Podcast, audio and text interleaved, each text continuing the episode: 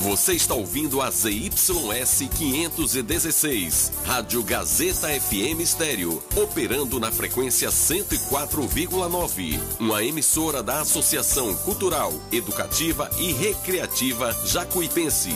Riachão do Jacuípe, Bahia.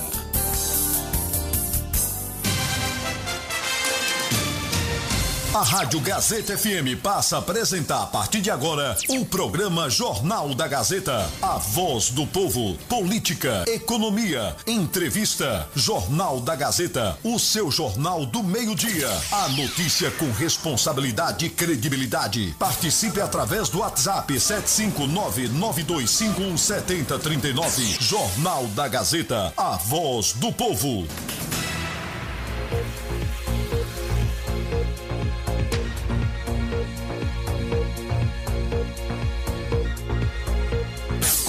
Alana Rocha. Aí tem pressão.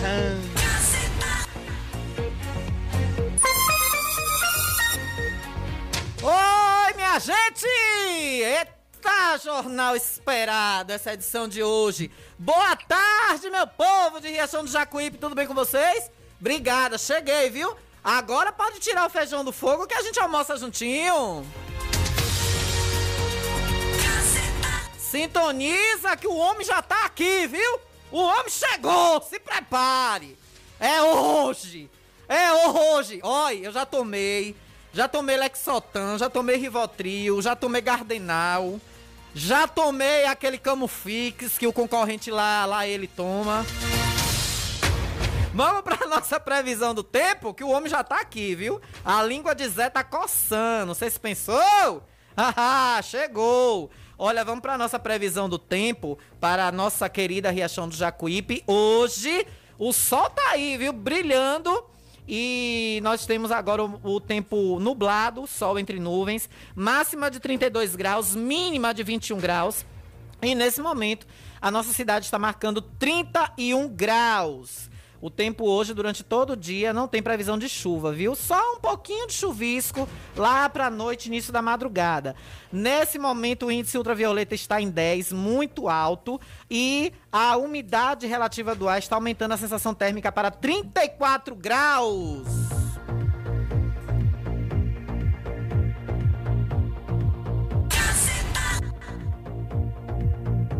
Aí tem pressão.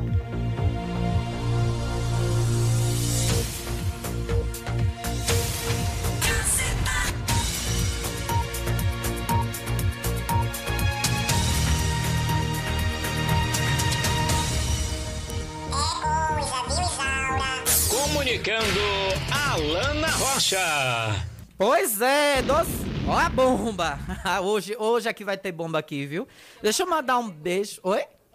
O passarinho tá aí, meu fã? Olha que legal. Gente, tem um fã, tem um passarinho que ele vem todos os dias aqui numa parte do estúdio, que tem onde fica o nosso transmissor. Tem uma janelinha que dá acesso para o lado da, da, do prédio, né? Da Gazeta FM. Aí ele vem, fica cantando bem perto da janelinha. Eu acho um fofo, é meu fã. Ele começou a Lana, vou já ver. Pipitiu, fica aqui cantando. Vem assistir o Jornal da Gazeta, que hoje Riachão do Jacuípe tá parado. Muita gente falando comigo que hoje não ia perder. Você vai poder acompanhar ao vivo pelo Instagram, arroba Zé Filho, underline Riachão. Quem é seguidor de Amigo Zé pode acompanhar por lá. Também, quem é, tiver parentes fora aí que estejam querendo ouvir, passa agora o zap aí, coloca o Rádiosnet, aplicativo Rádiosnet é por onde também quem está fora de Riachão pode ouvir a transmissão. Daqui a pouco vai estar começando pelo, pelo Instagram do nosso querido Zé Filho, arroba Zé Filho Riachão. Muitos questionamentos, claro que vai ter a minha pergunta pimenta, a pergunta pimentada, como eu gosto de fazer. E há pouco, ouvindo aí o programa Primeiro Tempo do nosso querido Gilberto Oliveira, nós vimos já uma deixa de um assunto que vai ser abordado. Prefeito, o senhor anda dizendo que a cidade tá cheia de gato, né?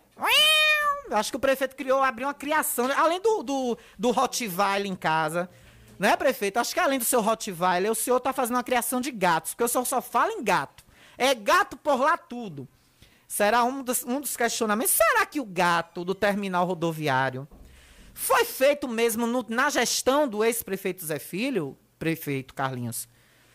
O senhor não podia voltar um pouquinho lá atrás, no tempo, e de fato esse gato do terminal rodoviário de Riachão do Jacuípe, ele é recente, ele é de quatro anos pra cá, prefeito, cinco anos pra cá, ou ele é mais antigo, ou ele é lá de uma gestão, ó, lá atrás, bem antigamente. É porque a memória de algumas pessoas em Riachão é seletiva, né? Lembra do recente, mas do passado ninguém consegue se recordar. Já adentrando aos nossos estúdios, o ex-prefeito de Riachão do Jacuípe, José Ramiro Ferreira Filho, e essa entrevista tem um apoio todo especial do restaurante pizzaria Novo Sabor. O melhor cardápio para você ter na sua mesa, para você chegar com a sua família, de pizza a lasanha e carnes nobres, você vai encontrar no restaurante Pizzaria Novo Sabor. Que você também pode pedir pelo delivery 99190 2173. 99190 2173. Quem está aqui com a gente também nessa parceria forte de apoio cultural é o Frigomac. Isso mesmo, no Frigomac você vai encontrar toda a linha de hortifrutis para você, gêneros alimentícios congelados, frios, bebidas, iogurtes, manteiga, queijos e muito mais. Além do balcão de carne maravilhoso com carnes fresquinhas para você. E o homem chegou. O homem chegou. Carne fresquinha para você. O Frigomac fica na rua Álvaro Cova, centro de Riachão do Jacuípe, no fundo da antiga Câmara. Já está em nossos estúdios, diante de mim, frente a frente com a Alana Rocha, cara a cara com a Alana Rocha, José Ramiro Ferreira Filho. Zé Filho, bem-vindo. Vocês que acompanham esse um ano de Jornal da Gazeta, que já estamos conclu- concluindo, já estamos chegando aí próximos à estreia. Muitas coisas têm sido faladas. E em resposta a essas pautas que a gente sempre aborda aqui, existem as respostas. E aí sempre aquela cantilena. Ex-gestão, ex-gestão, ex-gestão. A partir de agora, a entrevista mais esperada da nossa região. A partir de agora, entrevista.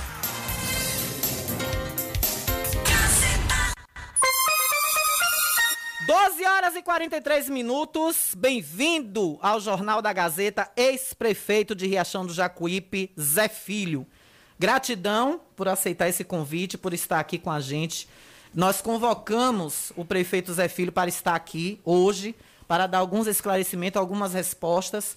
E Zé Filho sempre prudente, não vamos aguardar, né? Tem algumas informações, a gente tem que realmente prestar esclarecimentos à população.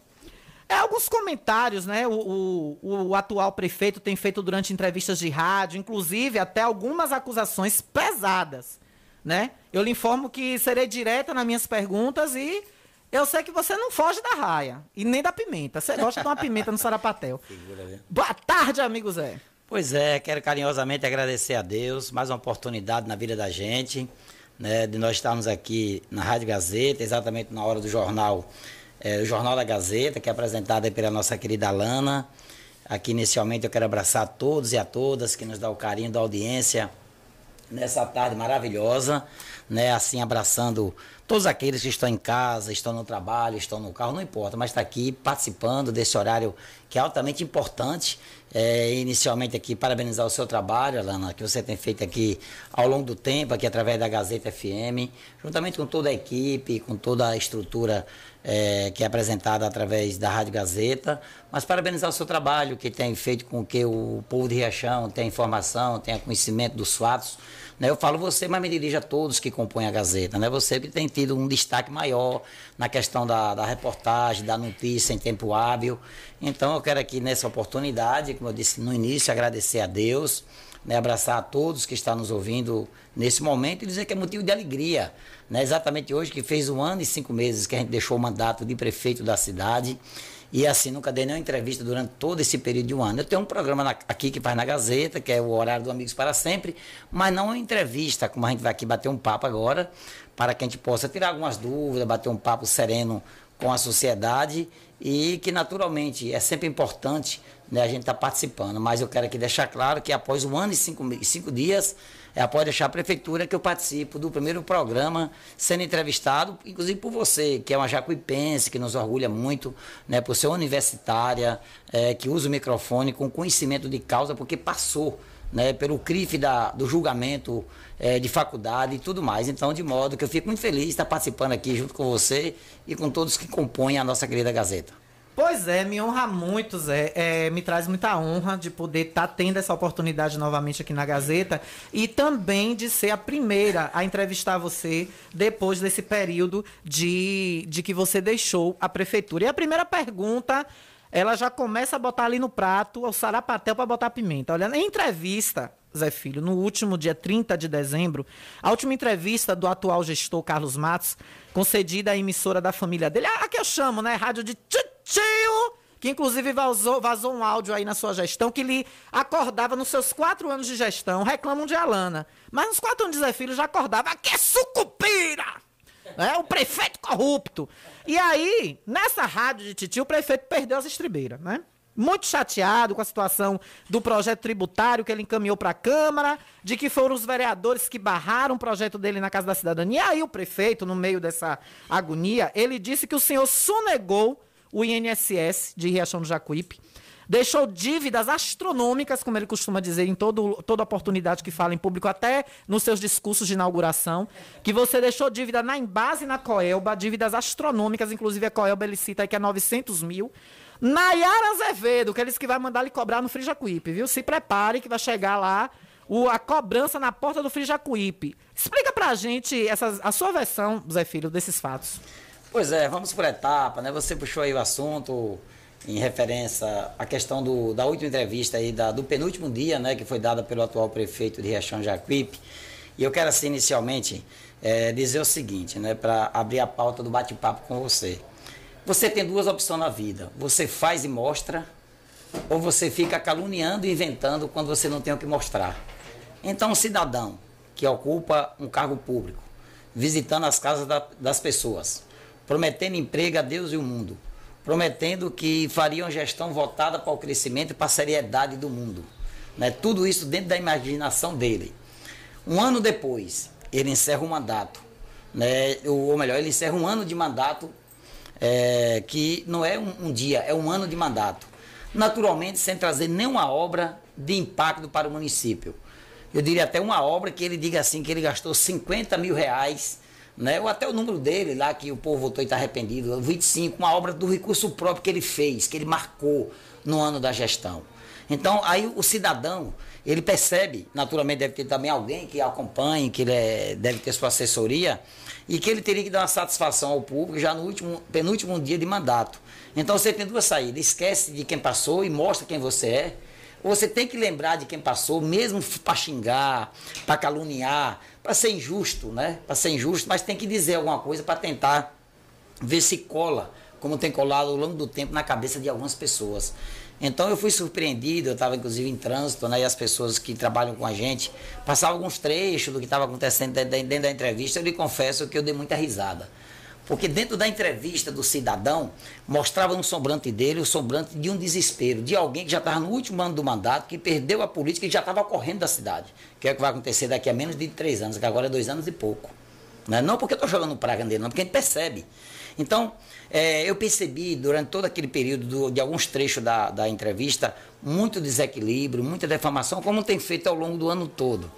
Eu quero aqui, antes de responder qualquer pergunta que você colocou, dizer que eu perdi as eleições é, como candidato a vice-prefeito, quando eu saí na chapa com a minha querida amiga doutora Gleide, e após perder as eleições eu fui cuidar da minha vida. Fui defender o suor junto com minha família, fui cuidar do meu comércio para dar sustentação à minha família. E esqueci da política, entre aspas. Fui fazer o contato com o povo, participar de futebol, participar de cavalgada e fui viver minha vida e deixei que a gestão, a, a ex-prefeita fizesse. Quatro anos após, a gente ganha as eleições, né? inclusive contra ele, que é o atual gestor, e o ex-gestor Lauro Falcão. De posse de ganhar as eleições, eu esqueci de que a, a, a da ex-prefeita que tinha ficado os quatro anos, eu fui cuidar na gestão. Tanto é que aqui ainda estou agora um ano e cinco meses depois falando da política, falando do processo, mas naquele período que a gente ocupou a prefeitura, eu fui organizar, passei um ano organizando tudo aquilo que estava desmantelado, extremamente desorganizado. Uma cidade mãe, uma cidade regional como a nossa, mas que estava altamente defasada. Na área da saúde, na área da transparência, dos prédios públicos, né? a exemplo do Pelourinho, e assim sucessivamente. Então eu fui cuidar em fazer a gestão. Eu esqueci de estar defamando a ex-prefeita, mesmo tendo documentos, falhas gravíssimas como a que a gente tem. Mas eu, de momento algum, ia para lá defamar, falar, xingar. Eu fui cuidar da minha vida. Né? E por isso que eu fiz a gestão que eu fui feito, que foi feita. É, primeiro passei um ano organizando a casa, que encontrei extremamente desmantelada, que o maior culpado não é a gestora, é exatamente esse atual prefeito que é está. Porque ele era o mentor da caneta de tesoureiro e era o mentor de fazer com que ela entrasse em turbulência, em erros administrativos para beneficiar ele próprio. Né? Já é um costume dele. Então foi o que aconteceu. Eu passei esse ano da turbulência, mas nem por a turbulência pela organização eu parei de trabalhar. Eu fechava o ano da primeira gestão inaugurando obras. Né? Aí você vê a, a, a, exemplo de, da questão do cemitério, que não tinha dignidade de sepultar uma pessoa.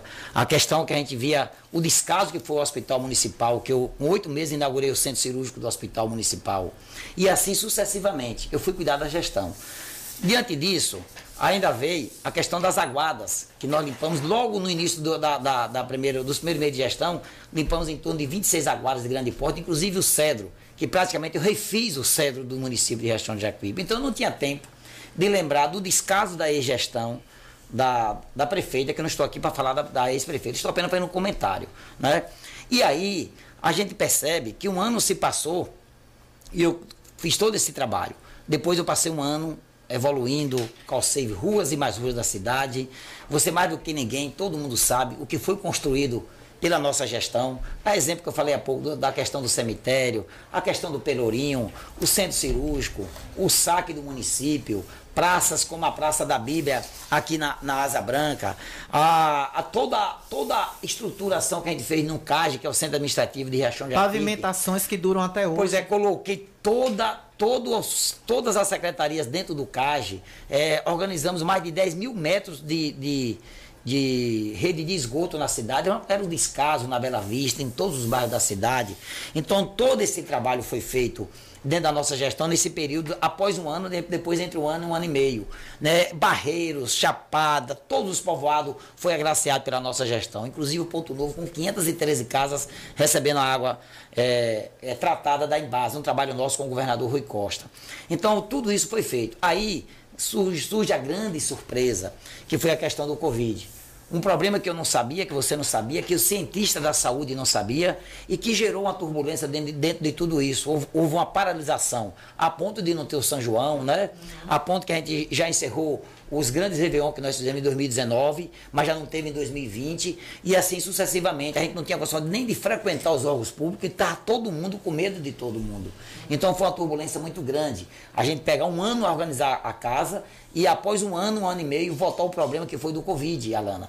Aí a gente houve a, a, a situação que era obrigado a convocar a igreja, o comerciante, para dizer que não podia é, funcionar é, os cultos, que não podia celebrar a missa, que não podia abrir o comércio, pela pressão popular e pelo que passava a informação dos técnicos de saúde é, do Brasil e mundialmente. Né, do Estado e também do município. Né?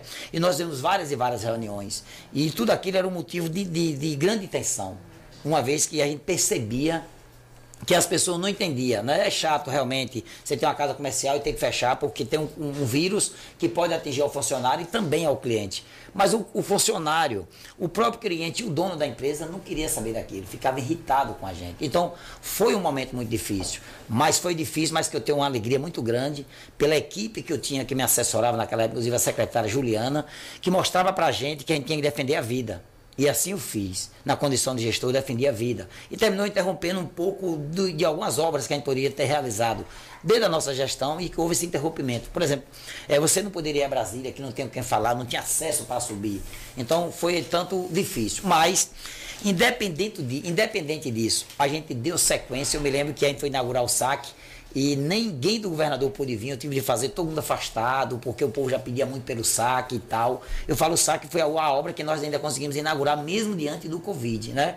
Então, assim, sucessivamente, foi o tanto quanto difícil você enfrentar tudo aquilo naquele momento. Mas a gente tocou a gestão, encerramos a gestão é, durante esse período que eu acabei de comentar aqui há pouco.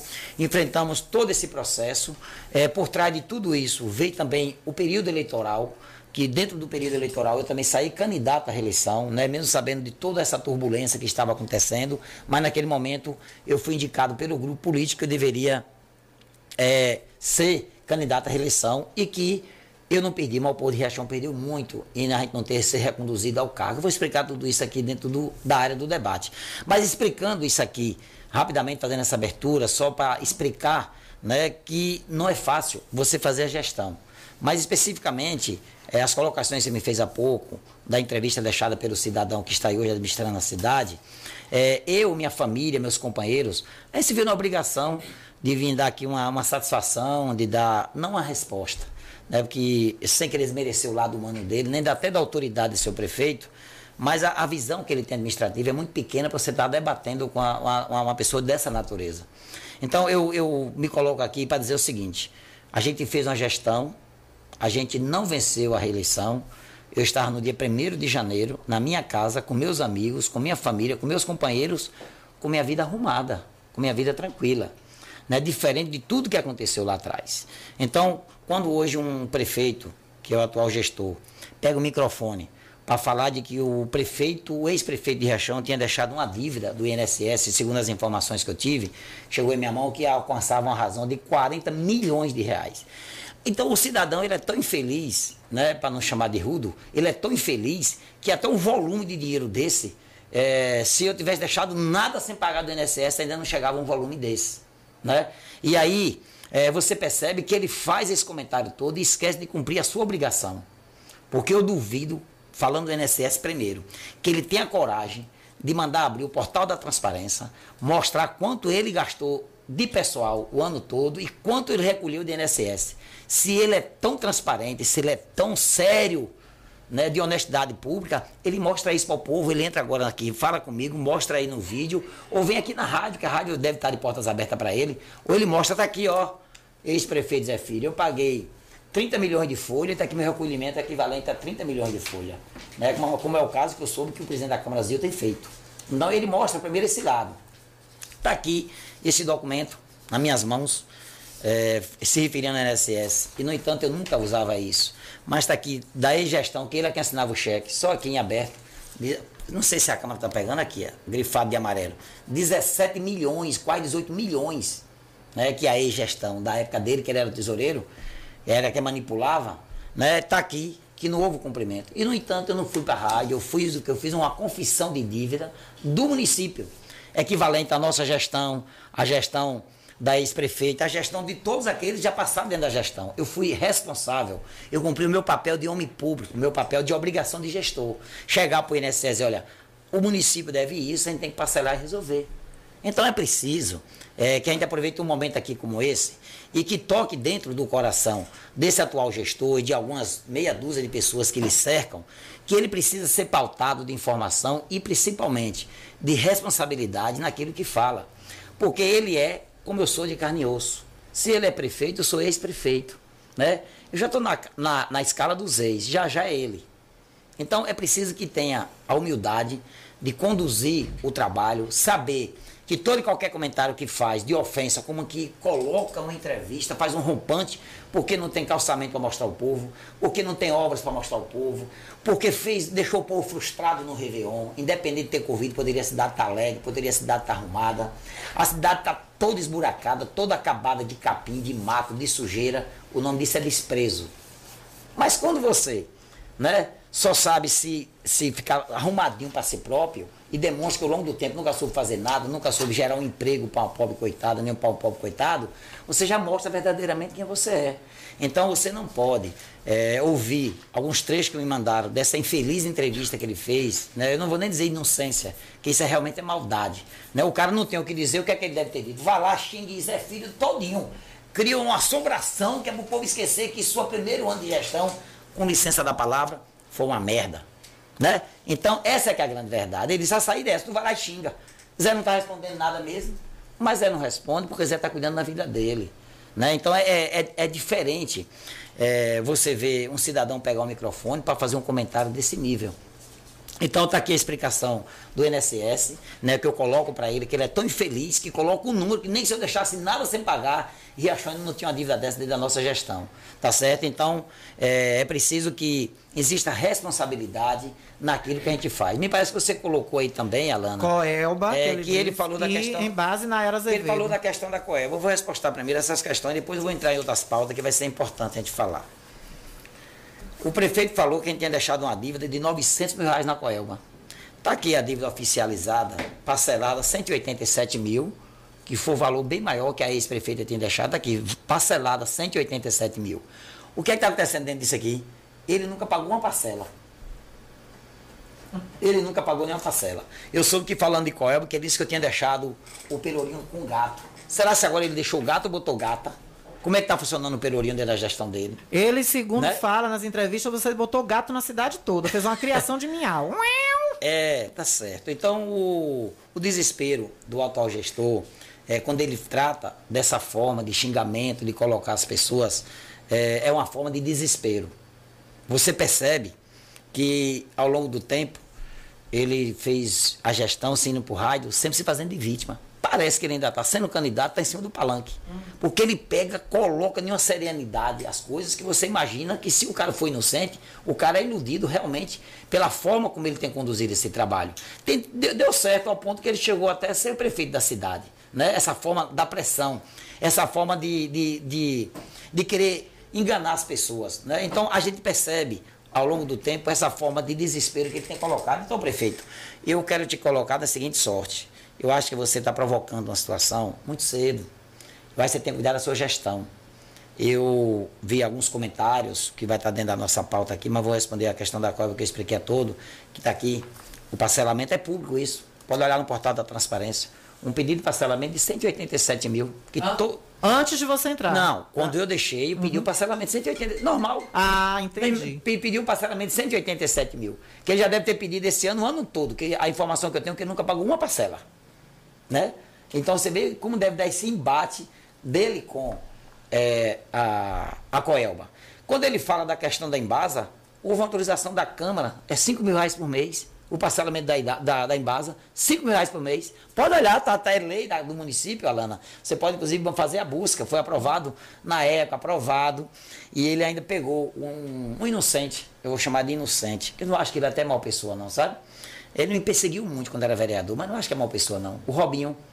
O Robinho fez um mandado de segurança contra esse parcelamento da Embasa, a mando dele. O cara ganha eleição, né? Aí fica todo mundo achando que o cara vai padrinhar, que o cara vai cobertar. Aí o Robinho entra com um mandato contra o parcelamento da Embasa para poder agradar o atual gestor. O pior, que aqui o número do processo do parcelamento da Embasa, o processo que o Robinho entrou, você sabe quem pagou as custas? Eu não vou dizer o nome dela ainda, por uma questão de ética. Mas de hoje em diante, de acordo com o comportamento do prefeito, até isso eu vou dizer. Eu sei até quem foi que transferiu o dinheiro para pagar as custas. Nossa. É, inclusive, uma, uma das principais assessoras do prefeito. Já sei quem então é. por aí você tira. Não, por aí você tira. Já sei a, quem é. A que ponto vai o, o estilo de perseguição? Eu acho que nem o próprio Robinho depois, eu acho que foi usado. Até onde eu sei, acho que foi usado. Entendeu? É, porque ele mesmo mandava os vereadores dizer que quando o dito Robinho era secretário, ocupou um chefe aí na época da, da, da Chefe gestão da Tânia, disse que desviou água da embada para molhar o posto, para jogar água para o posto que lavava os carros, que ele tinha um posto. Ele mesmo mandava dizer. Então é um cidadão que ele usa as pessoas temporariamente para atender a satisfação do seu ego pessoal, né? Então, a gente percebe, eu fiz esse esclarecimento aqui da questão da Embasa, da questão que houve essa ação é, dentro, dentro de, de- desse contexto que ele falou, para que a gente esclareça para as pessoas verdadeiramente o que aconteceu. Né? Então, eu queria concluir, eu acho que eu falei da questão da, da Coeba, falei da questão da Embasa. Embasa, falei da questão do NSS, e você Nayara Azevedo, que Ah. você vai mandar ele cobrar lá no Frijacuípe. Aí na volta do intervalo, a gente vai falar sobre isso. A gente está indo para o intervalo, já são 13 horas e 5 minutos. Estamos conversando com esse prefeito de Riachão do Jacuípe, Zé Filho, que ainda explicou, né? Esclareceu essa questão, inclusive, dos gatos que ele que deixou. Mas a gente ainda pode dar uma arrematadazinha na volta do intervalo e você se prepare, viu? Que a equipe de Nayara Azevedo vai chegar na- no Frio Jacuípe para lhe cobrar. A gente volta já, viu, gente? É rapidinho o intervalo. Estamos apresentando o Jornal da Gazeta. Ouça Ouçam agora uma mensagem do Zé Filho. Olha, estamos chegando em mais um final de um ano. Esse ano de 2021. Ano esse, nós tivemos momentos de alegrias, momentos de tristeza, mas sempre unidos no propósito de vencer o dia a dia, o trabalho, da luta, em prol do crescimento da nossa família e da nossa sociedade. Por isso eu quero aqui nesse momento agradecer a Deus por mais um ano de vida que nós realizamos no ano de 2021, para aproveitar e desejar a todos vocês um Natal repleto de paz, de amor, de alegria entre todas as nossas famílias. Que nós possamos ainda nos aproximar mais ainda de Deus, para termos um Natal ainda de mais amor, de mais harmonia. Ao mesmo tempo, eu quero aproveitar carinhosamente para desejar a todos vocês o ano de 2022 de muita paz, de muito sucesso, de muita harmonia, de muita felicidade. E para ter a felicidade, a gente precisa ter amigos, precisa ter amigas, precisa estar do lado de Deus. E eu quero aproveitar este momento para, em meu nome, em nome de toda a nossa família, em nome de todos os nossos companheiros, desejar a todos vocês um ano de 2022 de trabalho, de alegria, de sucesso e de grandes realizações. Que a gente possa fazer com que venha trazer a paz e a felicidade do povo brasileiro, do povo baiano e da família Jacuipense. Um forte abraço do amigo Zé. Sempre juntos. Um abraço. Eu quero ter um milhão de amigos e bem mais forte poder cantar. Todo mundo já te conhece. Novo sabor, só você tem. O atendimento que a gente merece. Novo sabor, só você tem. Picanha na chapa, um cardápio com mais opções. Restaurante, pizzaria, novo sabor. Hum, Fone 3264-3485. Nós entregamos a domicílio. Liga agora e aceitamos todos os cartões. Restaurante, pizzaria, novo sabor. Agora também com a deliciosa lasanha. Ótica Rubi, sempre ao seu lado. Ótica Rubi, cuidando dos seus olhos. Precisando de exame de vista? Vá ao lugar certo. Ótica Rubi. Na Ótica Rubi você marca o seu exame de vista computadorizado e também faz fundo de olho, entre outros. Na Ótica Rubi tem exame de vista todos os dias. Ligue e marque a sua consulta. 75 99170 6452. Ótica Rubi, sempre com alegria. Ótica Rubi.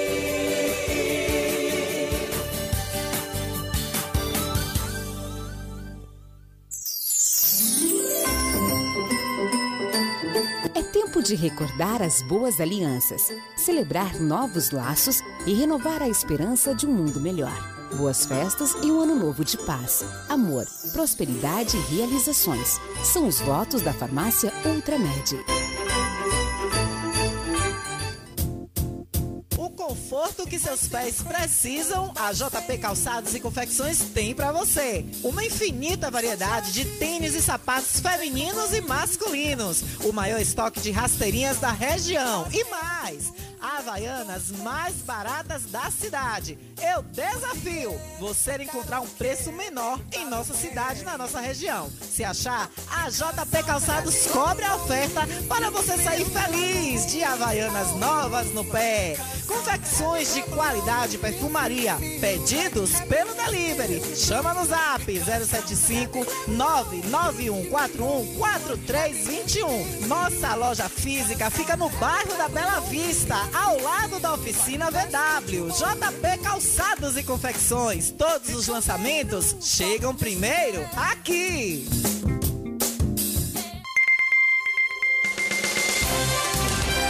Voltamos a apresentar o Jornal da Gazeta.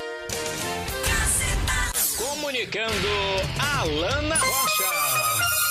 De volta com o apoio todo especial da Alta Escola Diretriz. Faça já sua matrícula para você tirar sua habilitação com sossego e rapidez pelo 991920151. 991920151. Farmácia Ultramed, a farmácia boa de preço. Medicamento genérico de marca mais barato é na Ultramed. Apoiando aqui essa entrevista que tá bombando, viu? O povo tá todo ligado, viu? É coisa, viu, Isaura? É mole? O que mais? Tu vai ver. É coisa! viu, seu Zé Filho? Olha, a gente foi pro intervalo com uma pergunta que não quer calar. Você está devendo a cantora que vai pro Big Brother? Ela vai falar seu nome lá, viu? Ela, ela vai falar ai. seu nome lá no Big Brother, ela já Ai, me contou. ai. No dia eu chamei ela no dia, ela diga seu ex-prefeito aí. Que o prefeito mandou uma mensagem pra mim. E aí, Zé Filho, esses restos a pagar, essas coisas que o prefeito tem falado aí pelos, pelas entrevistas, inclusive dizendo que vai mandar a equipe de Nayara Azevedo lhe cobrar no Frijacuípe. O que tem de verdade nisso? Deixa eu dizer aqui. Deixa eu dizer aqui, Alana, vou responder para você é, o que você me coloca na questão de Nara Azevedo, que o, o prefeito Carlos anda sempre falando de Nara Azevedo. É o seguinte: é, primeiro, grau de amizade que eu terminei criando com Nayara durante o show e durante o período é, é bem pequeno o comentário que ele faz. Eu quero dizer, de uma vez por toda, Carlinhos, que eu tenho 56 anos de idade. 43 anos, fazer 44 agora como comerciante. Tenho 16 contas públicas aprovadas, indo agora para a 17 conta para ser aprovada. Sou o gestor público de Riachão que mais tem contas públicas aprovadas e que mais assinou cheque públicos, foram 17 anos. Ele não prova um descaso meu de um cheque sem fundo, ele não desprova um caso meu de uma conta que não foi aprovada, ele não descasa, ele não prova nada meu que não foi honrado, quanto gestor público, quanto cidadão e quanto comerciante. Diferente dele, e ele sabe do resto que eu não quero falar, ainda vou usar um pouco da paciência. Eu vou esperar até onde vai daqui para frente para ver se eu vou usar toda a paciência, né? Porque o que nós temos do longo do tempo, eu quero me poupar a não, não usar aqui hoje ainda, certo? Então eu quero dizer cidadão o seguinte: Nara Azevedo teve um contrato com a gente, ela não cumpriu o contrato. O show dela seria em um domingo na razão de 180 mil reais. Não sei se você lembra, se você estava em Riachão. Lembro, tava E ela também não teve culpa na Yara, porque ela foi, tocou em Porto Seguro e o voo que ela veio, a neblina não deu condição dela descer. Exatamente. Ela, inclusive, fez um vídeo de dentro do avião pedindo desculpa, preocupada. É, na hora o povo ficou gritando, vaiando, chateados. Né? Eu me lembro que foi aquele cantor lá do Salgado que ficou segurando ainda a festa, o teclado, me Isso. esqueci o nome dele aqui agora, Ricardo dos Inclusive, teclados. você estava lá. É, eu estava lá na e tal, hora. aí fiquei muito chateado. O empresário que estava do meu lado, ele disse, olha, veja bem, a estrutura que a prefeitura pagou da festa era para fazer até hoje. Até o domingo para encerrar com o show de Nayara. Para ficar para amanhã, Era o último toda, de São João. é, toda essa estrutura é um novo acerto com todo esse pessoal. Então, existe uma cláusula no contrato que se não cumprir, ou eu, prefeito, não fizer o pagamento na hora certa, Uhum. ou ela não cumprir o horário, existe uma multa. O que foi que nós aplicamos? Nós aplicamos a multa do contrato. A gente abateu, não é 50 mil, não, acho que é 40 e poucos mil. A gente abateu e comunicou a ela. Hum. Ela saiu tão triste que dançou comigo, ainda esqueceu o anel de esmeralda dentro da SW4, que era da prefeitura, que ele, que, que ele sucateou, vendeu e não sabe até onde é que está o dinheiro até agora. Pegou o anel que esqueceu, entregou a Jorge, motorista nosso, e disse: diga ao prefeito que eu mandei para ele. Tá até com o Nevolândia esse anel, até hoje a gente guardou. Ganhou de presente. Nara Azevedo ainda mandou, esqueceu o anel de esmeralda, coincidentemente, eu, eu pertenço a garimpo, e Uhum. ela esqueceu, esqueceu o anel de esmeralda dentro do carro. Aí nós ligamos para a assessoria dela e ela mandou dizer, diga ao prefeito que fique de lembrança da festa, que eu adorei ele. Que se eu soubesse que ele era tão alegre, eu tinha aceitado o convite e ter ido mais cedo para poder jantar na fazenda dele. Certo? Então a Nayara, uma figura, dançou comigo, brincou comigo. Então assim, olha, deixa eu dizer aqui uma coisa, é, para concluir esse- comentário, sabe, Alana, na questão da Nayara. Dizer ao Carlos que 50 mil reais, sem nenhum orgulho, sem nenhuma vaidade, é muito pequeno para um homem do meu nível, de vida pública, de vida comercial, de vida familiar. Um homem que desde 6 anos de idade trabalha com seu suor, com sua família para honrar sua vida. 50 mil é muito pequena para meu nome se encontrar na mão ou melhor, na boca de uma pessoa como você para falar que eu devo 50 mil a quem quer que seja. Você não prova um descaso meu em lugar nenhum, prefeito. Não é só a questão de Nayara, não. Em lugar nenhum. Se eu tiver um real para pagar, porque eu tenho dois para receber. Agora, diferente de quem pegou o dinheiro da cultura agora, que eu devolvi porque não dava tempo de fazer, mas retornou de volta, é normal. E você, só um correligionário seu, só a um, dos 200 e poucos mil, pôs logo 29 mil e deu a um. Exato, quase 30 Olha, mil. ninguém é tão burro, não. As coisas vai se encaixando e a, a, a onda da moralidade, ela vai desabar. Nós sabemos de altos eh, correligionários deles, dele, que ganhou licitação fraudadas e que está vendendo à prefeitura. Uhum. Né? Então, isso tudo são coisas que vai vir à tona ao longo do tempo e eu não quero entrar nesse mérito. Até então. Porque se o prefeito não muda o comportamento dele, quando ele se dirige a mim, ele está atingindo a mim, a minha família, meus companheiros, pega um homem que tem o nome que eu tenho e toda hora que eu uso o microfone dizendo que eu devi, que eu fiquei sem pagar, Acabou que, eu- que, cidade. que eu desviei dinheiro, que eu coisa. que Se alguém desvia dinheiro público, é ele. Ele sabe do que eu estou falando. Ele sabe do que eu estou falando. E eu não quero que a coisa se alaste. Mas se for preciso, vai alastar. Então, Alan, eu quero aqui deixar claro né, que serve de gozação né, quando ele fala é, que Zé Filho ficou devendo 50 mil reais a Nayara Azevedo. Pega um vídeo de Nayara, prova um comentário desse que você faz comigo. Ou do empresário que Pega. ele disse que tá cobrando É, ele direto. você até esqueceu de me falar aqui, Alan. Não sei se ainda vai falar, que eu soube que ele disse também que eu tinha ficado devendo 400 mil reais de aluguel de ar-condicionado. Isso, os Tu ar-condicionado. quer que eu te fale aqui a verdade? Rapaz, tu pega lá, teus acordos que tu tem com o cara chama Jorge, e vai acertar teus pepinos, porque eu não assinei um contrato, um, de um real, de um aluguel de um ar-condicionado.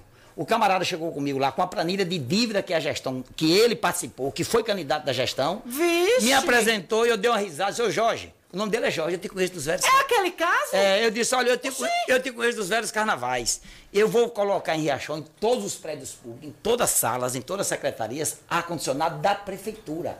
Está aqui o microfone aberto, os funcionários da prefeitura, todos, independente de gostar de mim, de votar em mim ou não, podem entrar no ar se eu estou mentindo. Toda a prefeitura hoje tem ar-condicionado do município que Zé Filho comprou e pagou. Da prefeitura, a FUS, as secretarias, todos. Hum. Encontrei mais de 28 salas, prédios alugados. Só deixei um. Então esse Constru- caso é aquele de feira? é, construir, construir, construir é, sedes próprias, né, arrumando a secretaria, setores da prefeitura. Não porque eu não queria ajudar a pessoa para pagar o aluguel, sabe, Alana? Mas é porque eu entendo que a prefeitura tem por obrigação, diante do patrimônio que ela tem, né, o patrimônio de área, de, de prédio, ela tem estrutura para ter suas próprias sedas, sedes. Inclusive é, é mais bonito, é mais organizado. Eu não sei se você lembra, né, que é bem próximo próximo da sua casa. O prédio velho da prefeitura ia desabar. Isso. Quando eu disse assim a Zé Bordelo, Zé, eu quero que você quebre o forro velho da prefeitura, que eu quero ver o que é que tem por cima daqueles. Prefeito, eu vou lhe dar um conselho. Não faço não. A prefeitura não tem condição de mexer naquilo. Quebre, que eu quero ver. Mandou, ele quebrou um dia todinho com a noite. Quando eu cheguei no dia, disse, você tá vendo, Zé? As peças são todas originais. Daqui a 500 anos, essa madeira vai estar como está aqui. Aí fui, reformei o prédio, dei dignidade, trouxe a dignidade do prédio, entendeu? E, apesar de estar funcionando a Secretaria de Educação que eu soube, mas é um prédio histórico que a gente construiu para ser a sede do prefeito. Então a gente fica assim, chocado, e é mais um desafio que eu faço aqui para o Carlos. Prova um papel meu de um real, de um real, de uma locação de um ar-condicionado feito por mim. Agora, se tu ficou devendo, se alguém já teve casa, né? Se alguém já teve casa que morava com a janela invadida porque devia, não é eu não.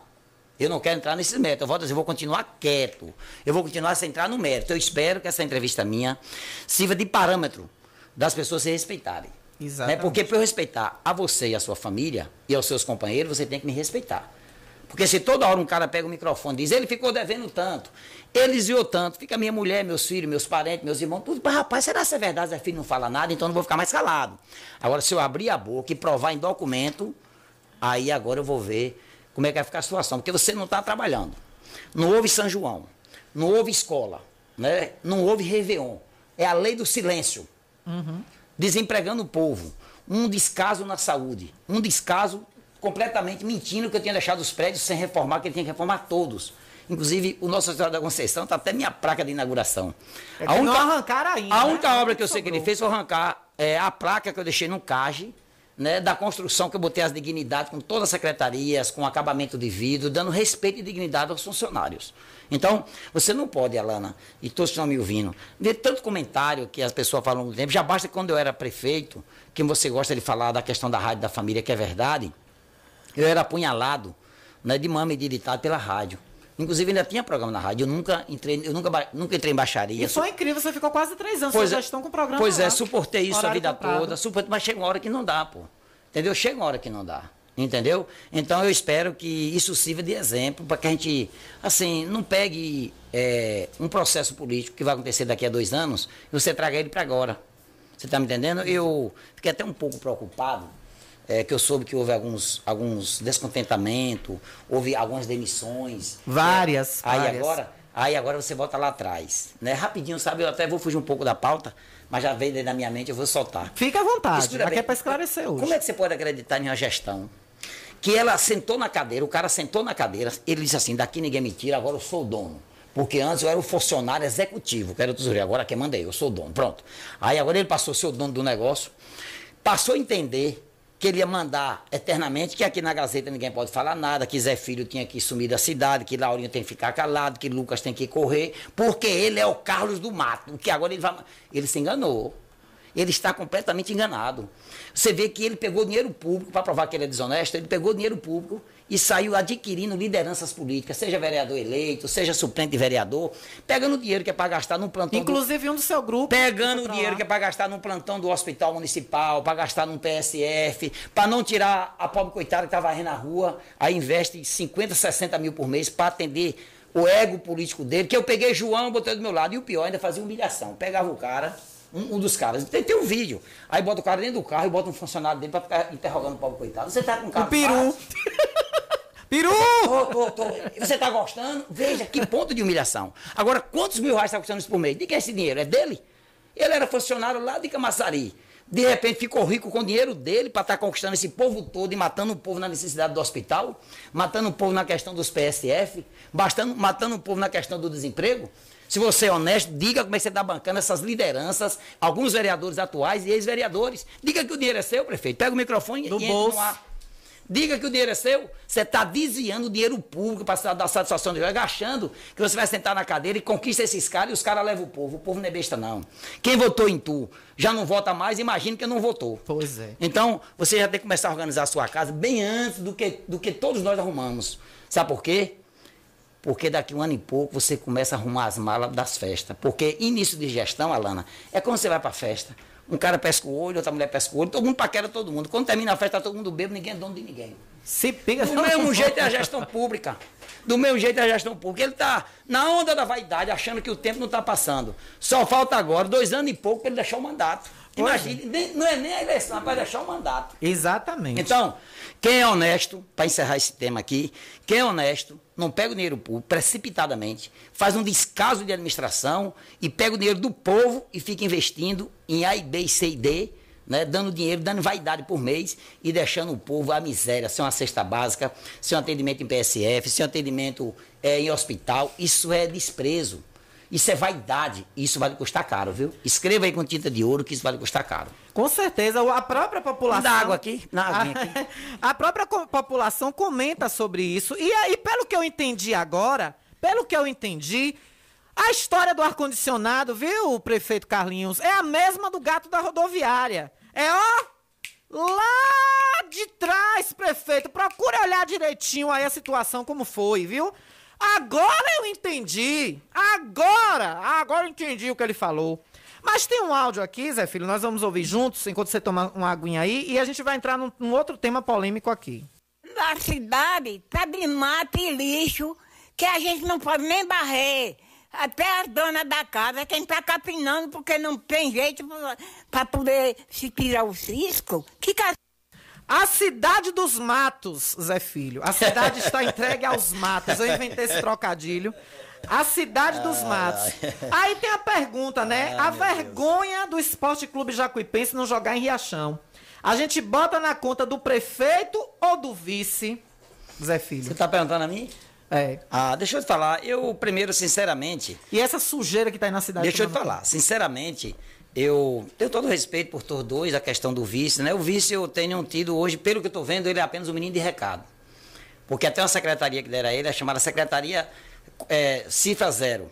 Não é só, nem o salário do secretário tem na secretaria. Então é um vice que vive de aparência. Ele deve estar aí com seus, seus mal-estar e deve, vive de aparência. Então a questão do esporte não estar jogando em Riachão de Acrílico, o nome disso é vergonha. Porque nós pegamos a gestão, quando eu falei, com Covid, com turbulência, e a gente organizou subestação, organizou o grupo gerador, organizou apoio da, da imprensa, organizou apoio da Polícia Militar, resgatamos a questão da água que liga o cedro para atender a questão do estádio municipal. Os funcionários que trabalham lá, que trabalharam comigo, que continuam tra trabalhando lá, sabem disso.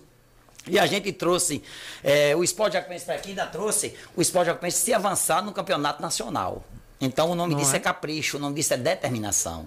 Certo? Agora, o cidadão entra, como eu te falei, preocupado, achando que aquela cadeira é dele, que dali não vai sair mais nunca.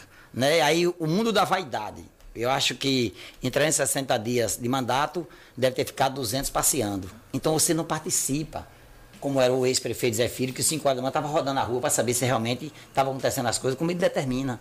Porque se antes de ser prefeito, de ser pai de família, você tem que ser determinado para si próprio, para que você seja para o próximo e para que as coisas andem, para que gestão ande. Então eu acho que isso aí é realmente uma falta de capricho. Isso é vergonhoso. Nós sabemos a paixão que o povo jacuipense tem pelo esporte jacuipense, apesar que a gente sabe que é só o CNPJ mesmo, porque hoje o time não, não vive mais aqui. A gente sonhava que ia pegar a sede do esporte, o prefeito já que tem um vice que participou, do esporte, reativar a sede do esporte, mesmo que aquilo é público, não é do esporte, é, é só para usar, né, reativar aquilo tudo e trazer o esporte para dentro de Riachão. Muito pelo contrário, nem o campo, para o cara vir jogar a bola, entrar no ônibus e ir embora, não está sendo recuperado. Então, é um descaso total. E você viu aí o áudio que a pessoa mandou há pouco, dizendo a questão do desprezo que está na cidade. Né? Eu, eu, sei que você coloca, até a título de brincadeira, que o nome dele é Carlos, o sobrenome da família é Matos, eu, eu tenho um, um, respeito por muito da família dele, não quero entrar nesse método familiar, apesar que ele anda me atingindo de dia e de noite, porque quando ele atinge a mim, ele atinge a minha família. Né? Eu acho que não é por aí o caminho. Então eu quero dizer que eu tenho o maior respeito pelo pessoal dele, né? pela família dele. Eu me lembro que quando eu estava lá, prefeito, o povo chegava para mim e dizia assim: Ave Maria, por que tu deixa fulana no PSF? Por que tu deixa fulana no Nossa Senhora da Conceição? Porque eu dizia, rapaz, eu não vou mexer em ninguém. E não mexi. Eu só fiz uma transferência durante todo o meu ano, dos quatro anos de mandato. Então eu fiz um trabalho de sereno. Maria do sindicato deve estar me ouvindo, ela sabe disso. Certo que eu nunca persegui ninguém. Né? Inclusive funcionários públicos, né? que é da atual prefe... É, da família do, do atual gestor. Eu nunca entrei nesse mérito. Você mexeu aqui, Alana? Está aqui, ó. Olha o quanto as pessoas esquecem do que está acontecendo. Isso aqui, ó, é ato do Tribunal de Contas do município. O que é isso aqui? Uhum. Você sabe o que é isso aqui? Olha, vocês estão aqui assistindo, a minha voz que está vendo transmitida aqui, vocês podem pegar depois. Isso aqui é um documento do Tribunal de Contas, condenando na época da ex-gestão que ela só colocava os parentes nos cargos de confiança. Houve uma multa e mandou que ela demitisse todo mundo. O que é está acontecendo nesse momento? 50% dos cargos de secretaria do atual prefeito é dos parentes de grau número 1. E, no entanto, eu não vou para o rádio defamar. Eu fico calado, eu não, eu não me meto. Isso é problema do povo que elegeu ele. Isso é problema da Câmara de Vereadores que não denuncia o que está errado. Você está me entendendo como é que é? Mas eu nunca, nunca me apoderei disso. Mas cuidado, porque quando você fica toda hora pirraçando a pessoa, a própria familiares, os próprios amigos exigem que você também reaja. Exato. Porque parece que ele está sendo orientado também por familiares. Né? Então, se eu fosse ouvir, Alana, 1% do que as pessoas tentam passar para mim, que essa calúnia, que ele faz tudo, que ele inventa contra mim, é orientada pelo pessoal da, da rádio, da rádio do, dos parentes. Eu estava aí, eu tava aí atirando para todo lado. No entanto, eu quero levar a mensagem de respeito né, a todos os familiares, a ele próprio, e que ele repense a partir de hoje dessa entrevista minha, a forma como se dirige para a gente. Porque senão eu vou ter que agir da mesma forma, e eu não quero. Então, acho que a gente tem que ter princípio, respeito quando eu era prefeito, que ele era ex-candidato e, e, e, era, e sempre dizia candidato, quando eu chegava no sepultamento, ele esquecia do povo, só ficava do meu lado, pá, ó, no meu ouvido. E eu dava atenção, na maior simplicidade do mundo. Continuo mesmo Zé Filho, tá certo? E ele é, se alterou com a vaidade da cadeira, que eu vou dizer que ele acha que é patrimônio, certo? E aí começou a mudar completamente. Então estou aqui mostrando uma situação como essa, que hoje repete pior na gestão dele. O povo que está me ouvindo sabe que ele tem desempregado seus companheiros, né?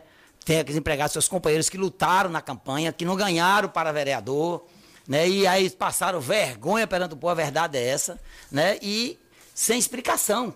Essa que é a verdade. Está aqui outro documento, está aqui. Isso aqui é do Tribunal de Contas. 9 milhões de reais, está aqui, ó, 9 milhões de reais para a ex-prefeita devolver, que ele era o tesoureiro, era ele que induzia ela, ele sabe disso que ela só era vítima. E isso muita aí, gente comenta Isso aqui eu não estou para defender, não, mas é carregando verdade. Aliás, ou ele é incompetente, ou ele é altamente desonesto, ou ele é sangue ruim. Aí você fala, como ele é sangue ruim? Na época do, do saudoso tio dele, que ele era tesoureiro, as contas tudo rejeitadas. Depois ele volta a tesoureiro na época da tia, as contas tudo rejeitadas, devolução de milhões e mais milhões. O que é que o cara é? Azarento, sangue ruim, corrupto ou, ou induz as pessoas a erro? Explica ao povo. Porque assim, Alana, eu sou prefeito. Tu é minha tesoureira, tu assina comigo, tu é tão cúmplice como eu. Tudo Exato. que acontece, tu tá sabendo que tu não é tão, tão leiga para não entender o que é erros e acertos. Exatamente. Entendeu? Tá aí, existem dois ou três processos né, que eu fui obrigado a entrar na época para o problema não cair sobre o meu ombro, na questão do descaso da creche do, do Alto do Cruzeiro, do colégio de Vila Aparecida, do colégio de Barreiros, do colégio aqui do, do, do, do Mandacaru. E, no entanto, eu entrei com as ações para poder é, me, me, cobrir como gestor. Mas eu nunca fui para o raio defamar, não. Eu sempre me fiquei na minha. Eu sempre me comportei na condição de gestor. Primeiro, quando você ocupa um cargo público, principalmente de prefeito, Alana, você tem que entender que você não é mais um qualquer ali, porque você representa a comunidade. Então você tem que saber a forma de, de dizer, de se dirigir. Né, de xingar as pessoas, de caluniar as pessoas. Então, isso são coisas que vai acumulando, acumulando e vai ferindo. Então, eu espero que essa entrevista aqui na Rádio Gazeta FM, ela sirva de parâmetro é, que o gestor vá para casa hoje, chame sua assessoria, chame sua família, bota a cabeça no travesseiro, vá fazer sua gestão, certo? Esqueça de estar tá, é, defamando A, B e C, porque deixa eu te falar, eu estou dando esse conselho aqui, prefeito, na seguinte condição.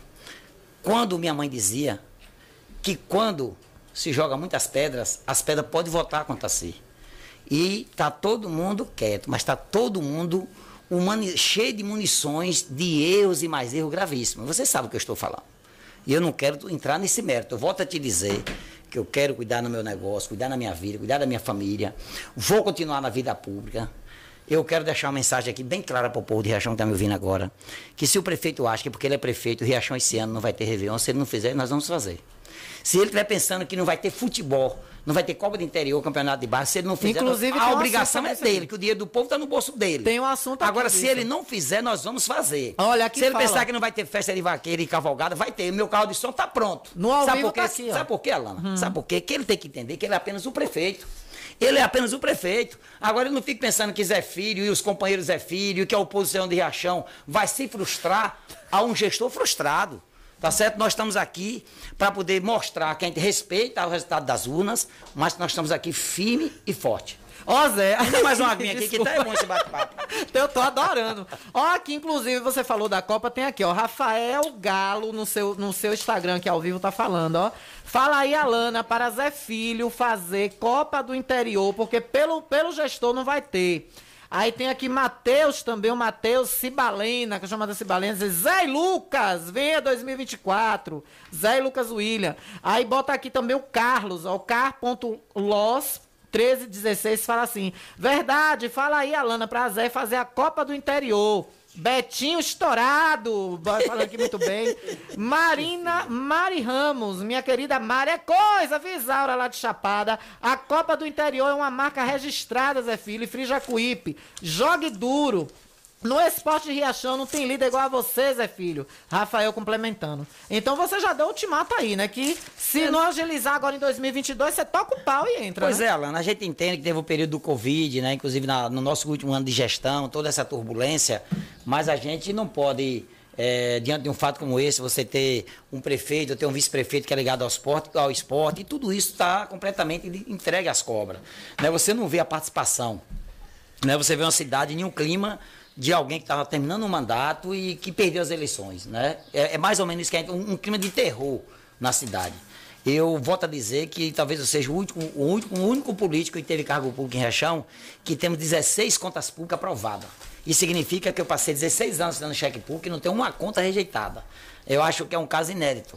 Então, assim, você não pode eh, se dar o luxo de estar com recurso da prefeitura, né, fazendo as vaidades que eu falei aqui, uma delas, que as outras a gente- depois a gente vai dizer ao longo do tempo, Uhum. né? E você achar que o cara não precisa fazer um esportezinho, não precisa ter uma bola. Por exemplo, é uma vergonha quando está acontecendo no malhador. É, eu paguei a empresa, a empresa não colocou a tela, mas a empresa, eu entrei com um processo ainda quando eu era prefeito, a empresa depositou em juízo, devolvendo o dinheiro corrigido para a prefeitura. Ele nunca comprou a tela para colocar lá na, Ah, na quadra caso- do malhador. aquele caso Aí agora eu vou explicar. Aí agora eu chego lá. Cadê o vereador Aí agora, não, aí agora eu chego lá e digo, olha, eu vou botar a tela. Ele vai dizer que vai botar a polícia lá, porque eu não posso botar. Não. Eu vou fazer um leilão, vou botar a tela, porque ele tá com dinheiro no bolso que a empresa devolveu e o povo do malhador tá lá, sendo humilhado. Vereador, cadê sendo você, humilhado. vereador? Então, eu acho que a gente precisa é, é, pautar o que está acontecendo nesse momento. Eu espero que esse ano 2022 é, seja motivo né, de, do gestor pegar lá atrás todo esse deslize que está acontecendo né, dentro desse momento. Pare de xingar os, o, as pessoas, pare de se dedicar à gestão a mim. Ele não pega o microfone para falar do que fez, do que está fazendo, do que vai fazer. Só pega para falar do ex-gestor, sabe? E aí você fica perguntando, será se isso é despeito? Aí o, o vizinho fala, acho que não. Será essa inveja? Ele não pode ter inveja de um cara que desde seis anos trabalha e tem vencido a vida e vai continuar vencendo, porque trabalha com o suor dele. Ele não pode ter inveja, já que ele é o maior gigolô da vida pública de Riachão do Jacuípe. Manda ele provar qual foi a empresa que ele já assinou uma carteira trabalhando em um órgão, em um órgão particular, ou seja, já botou uma empresa para vender um ovo de galinha. Só vive do salário público. Então, é o maior gigolô do dinheiro público de Riachão. E vive querendo defamar quem amanhece o dia do lado da sua família, trabalhando, com suor derramando no rosto para vencer a vida com dignidade e com respeito. Isso é inaceitável. Pois é, viu? Tá, tá babado, o bicho tá pegando. Aí eu vou pra mais um intervalo, 13 horas e 36 minutos. Beba bem água aí que a pimenta vem agora, mais uma. Ele já comeu um prato de sarapatel, vai vir a outra pimenta agora. Com outro sarapatel. O prefeito anda dizendo por aí que você não tem prestígio nenhum com o governador, Zé Filho. E que essa avenida aqui que foi inaugurada, é, que foi feita, que você nenhum papel mandou pra lá, que tudo começou dele do zero. Depois do intervalo, segura aí, segura aí. Depois do intervalo você vai dizer se, Vamos lá, vamos se lá. Rui Costa tá de mal com você ou não. Eu volto já. Ai, ai, que esse... Estamos apresentando o Jornal da Gazeta. Conforto que seus pés precisam, a JP Calçados e Confecções tem pra você. Uma infinita variedade de tênis e sapatos femininos e masculinos. O maior estoque de rasteirinhas da região. E mais, Havaianas mais baratas da cidade. Eu desafio você encontrar um preço menor em nossa cidade, na nossa região. Se achar, a JP Calçados cobre a oferta para você sair feliz de Havaianas novas no pé. Confecções de qualidade perfumaria. Pedidos pelo delivery. Chama no zap 075 99141 4321. Nossa loja física fica no bairro da Bela Vista, ao lado da oficina VW. JP Calçados e Confecções. Todos os lançamentos chegam primeiro aqui. Ótica Rubi, sempre ao seu lado. Ótica Rubi, cuidando seus olhos. Precisando de exame de vista? Vá ao lugar certo. Ótica Rubi. Na Ótica Rubi você marca o seu exame de vista computadorizado e também faz fundo de olho, entre outros. Na Ótica Rubi tem exame de vista todos os dias. Ligue e marque a sua consulta. 75 99170 6452. Ótica Rubi, sempre com alegria. Ótica Rubi.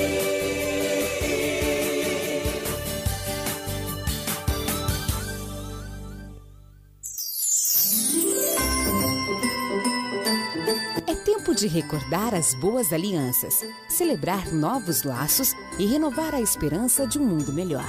Boas festas e um ano novo de paz, amor, prosperidade e realizações. São os votos da farmácia Ultramed. Todo mundo já te conhece. Novo sabor, só você tem. Um atendimento que a gente merece. Novo sabor, só você tem. Picanha na chapa, um cardápio com mais opções. Restaurante, pizzaria, novo sabor. Hum, Fone 3264-3485. Nós entregamos a domicílio. Liga agora e aceitamos todos os cartões. Restaurante, pizzaria, novo sabor. Agora também com a deliciosa lasanha. Riachão do Jacuípe região agora contam com o que há de melhor em tecnologia, atendimento médico e odontológico. Cliamo, Clínica de Assistência Médica e Odontológica. Aqui você tem atendimento de profissionais como ortopedia, Dr. Robson Cedras, odontologia, Dr. Lauro Falcão Carneiro, além de especialidades como neurologia, pediatria, fonoaudiologia, exames de raio-x, eletrocardiograma, exames laboratoriais, todos todos os dias. Marque sua consulta pelos telefones 75 99208 8268 ou 75 99901 2784. Localizado na Alameda das Acácias, número 153, bairro Jatobá, próximo à Praça do Idoso. Cliamo, cuidando da sua saúde com amor.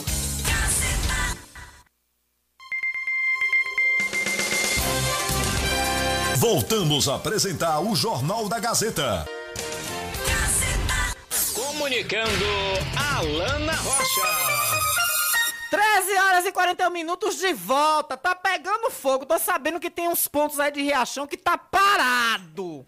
Tá todo mundo ligado. Tá vendo, peru? Diz que peru e sacué tá com o pé assim no rádio, ó. Diz que tá. o- A, a sacué diz que o celular tá assim, ó. Que nem pelo alto-falante consegue ouvir. Diz que tá assim, sacué. Viu, peru?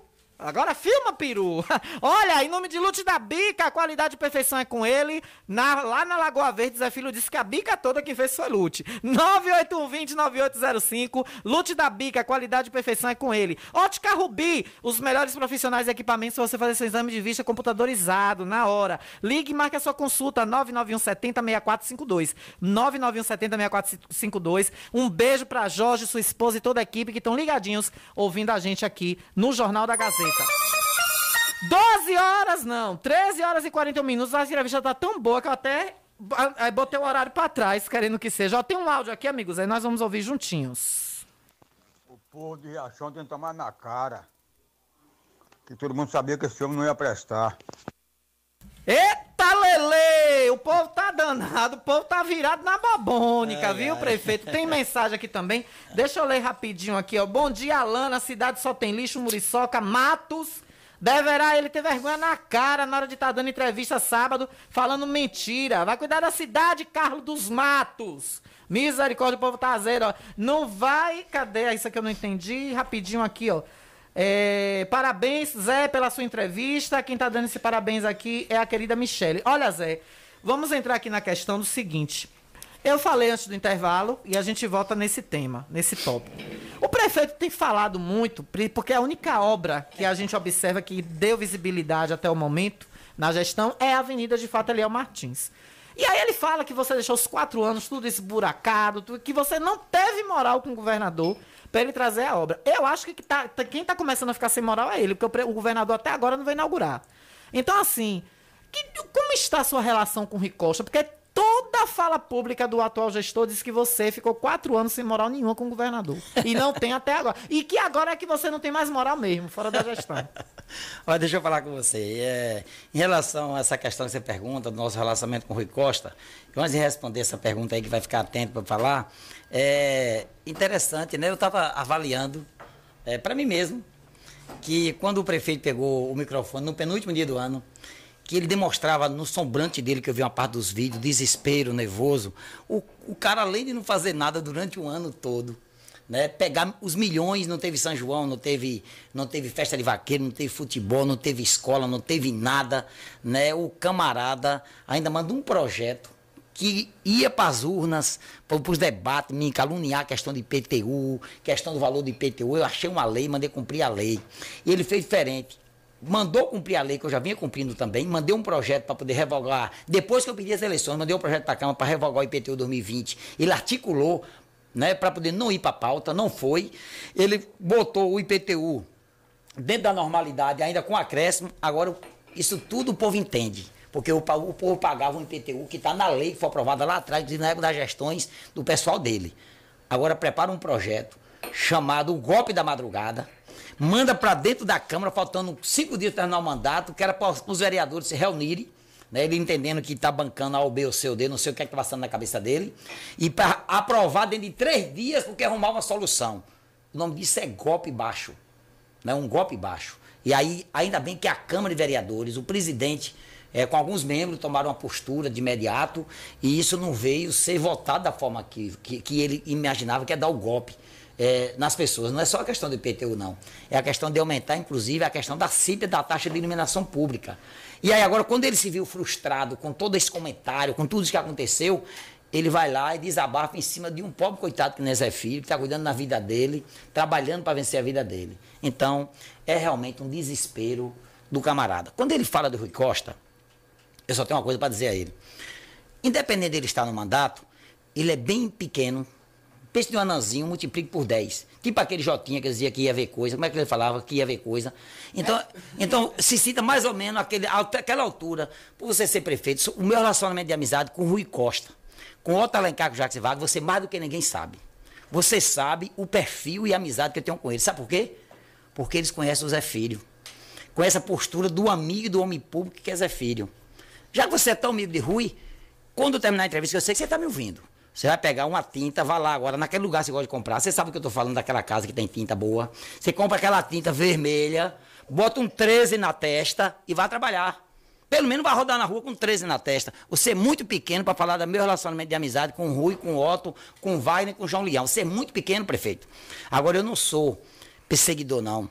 Agora, você sabe que essa Avenida Léo Martins foi feita, ia fazer na minha gestão, o Covid não deixou, e existe um, um vídeo de Marcos Cavalcante, dizendo quem verdadeiramente trouxe a obra para Riachão. Você deve ter ouvido. Agora, o que vai deixar você bem pequenininho, como eu estou te falando, é no dia que vem inaugurar o polo esportivo da cidade, que foi uma conquista minha naquela época, só tem cinco na Bahia. O governador deve inaugurar até, até março, que é o período que diz eleitoralmente, entendeu, Alana? E você vai ouvir da boca do governador quem foi que pediu a ele e colocou a Avenida Léo Martins para ter dignidade. Tá, já, já você vai ver. Já, já você vai ver. Eu queria até que você vá lá para o palanque, você vê na hora, para você ouvir do lado do governador, do senador. Você vai ter que ouvir para você parar de mentir. Porque vocês sabem que se não fosse a minha interferência para ter saído dessa obra, eu acho que você realmente já estava morando definitivamente era em Brasília mesmo. Porque foi a única obra que saiu do governador, que não tem nada a ver com a prefeitura. Coincidentemente, até os funcionários que trabalhavam, viu, Alana? Até os funcionários que trabalhavam na recuperação da, da BR, da BA, até os macacões eram verdes. Tu acha que se fosse ele fazer, ele aceitar os trabalho de verde? então, isso é piada. É, quando um cidadão faz um comentário desse, que a gente conseguiu com o Rui o beneficiamento juntamente com a Prefeitura do Pelourinho, a implantação da maternidade regional no Hospital Bom Samaritano, que atende a 11 municípios hoje, uma dignidade adquirida através do nosso governo. Encanamos água para 513 casas lá na, na, região de Ponto Novo, um trabalho nosso com o nosso querido governador Rui Costa e todo o grupo político. Conseguimos a maior, o maior sonho do distrito de Barreiros, que é colocar asfalto da BR-324 até entrar dentro de Barreiros, dando uma característica de uma cidade e não de, de um distrito. Então o povo de Barreiros sabe do que eu estou falando. É, nós colocamos é, a cobertura da Feira Livre através do governo do estado lá em Barreiros. A gente conseguiu colocar a iluminação de Chapada, minha querida Chapada. Quando você chega em Chapada, vai entrar em Chapada agora, você pensa que está entrando em uma grande cidade. Pela iluminação que a, o, governo do estado implantou a parte de posteação e tal, e eu coloquei toda a parte de, de, de, de, luz, e nós conseguimos ampliar tudo isso. Então, o calçamento do Cresto Andrade, um convênio da Prefeitura de Riachão com o, o, o governo do Estado da Bahia. E esse cidadão fica mentindo, falando da, do meu relacionamento com o governo do Estado e com os demais grupos do governo do Estado. Ele andou dizendo por aí a questão da Via Uno, que quando fechou a Via Uno foi porque a empresa entrou em falência. A Paquetá. E ele andava dizendo nos quatro cantos que tinha fechado a Paquetá por incompetência do prefeito da época. E que ele ia a, a prefeitura e que ele, ele reabrir a fábrica de sapato. E anda dizendo, postando foto, até com o vice-governador, que eu sou jogo aberto até com o vice-governador por, por, por, algum intermediário, dizendo, dizendo que vai abrir a fábrica através dele. Deixa eu dizer aqui um recado aqui para ele. Só para provar ele que é amigo de Rui, quem é fiel ao grupo político. Isso eu estou falando no governo de Rui Costa ou de um sucessor dele. Se um dia abrir a fábrica, prefeito, você lá não vai colocar uma pessoa. Vai ser todo através dos verdadeiros amigos do governador. Porque o governador e o pessoal manda assim dizendo: esse garoto não merece confiança nenhuma da gente. Aí Alana ele dizia que fulano mudava de partido, Cicano mudava de sigla, e ele elogia Rui Costa para tentar tirar proveito, vai lá para os lugares que Rui Costa está engrandando a obra, no outro dia está postando foto com a Semineto. Como é que um cidadão desse quer tirar onde que ele é sério?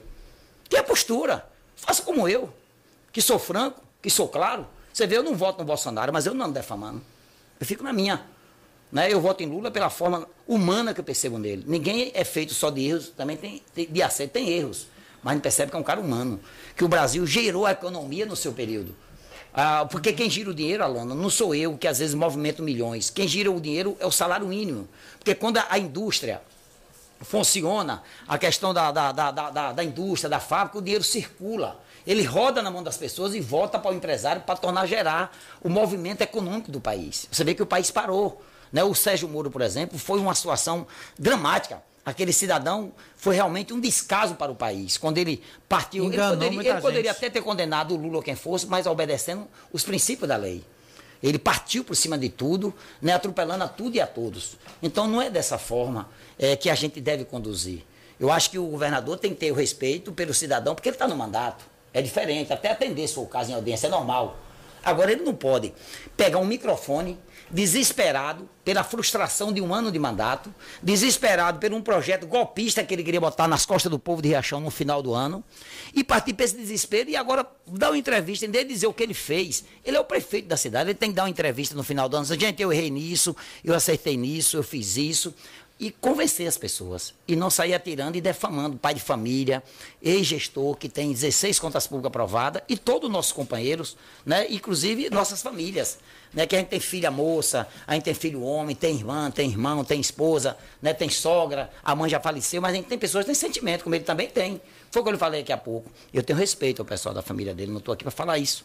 Não, não- é por aí que eu toco a maré. Uma coisa é a gestão dele, é o comportamento dele. É a forma que ele defama a mim e aos nossos, todos os nossos companheiros. Eu me lembro que eu dei uma entrevista aqui uma vez com o ex-prefeito Lauro Falcão. No outro dia ele foi para a rádio, esculhambou o ex-prefeito. Chamou vocês de tic-tac. Ah, pois é, esculhambou todo mundo. Quer dizer, o cara é de um desequilíbrio emocional muito grande. Entendeu? Então é preciso que a gente tenha este equilíbrio e vai a, sua, a mensagem de Zé Filho para o prefeito Carlos Matos. Você é muito anãzinho, não desvalorizando que é anã, muito pelo contrário. Às vezes tem anã. Lembrou do apelido Mirim? Às vezes tem anã que é mais homem retado em, em- em decisões do que que é muito grande. Certo? É o Mirim. E assim sucessivamente. Então, assim, você é muito, muito pequenininho para estar Mirim. falando do relacionamento de Zé Filho e com o governador do estado da Bahia, Rui Costa. É por isso que meu ex-colega de bancada falava, Carlinhos, Mirim! Olha, amigo Zé, você fala nessa questão de sensibilidade, a gente vê até que nenhum vídeo de final de ano, ele ao lado da esposa, dos filhos, da família, colocou, né? Para a população jacuipense. Muitos cobraram isso. E falar em população, aqui não é rádio de tio, não, viu? Aqui todo mundo participa. Vou ler aqui é, dois áudios aqui, Zé. Vamos ouvir juntos de ouvintes que estão interagindo conosco aqui através do WhatsApp 99251 7039. Parabéns, Zé. Valeu, caba macho. Caba retado faz é assim. Dou valor. Aí eu tô comigo. É Cebola que tá falando.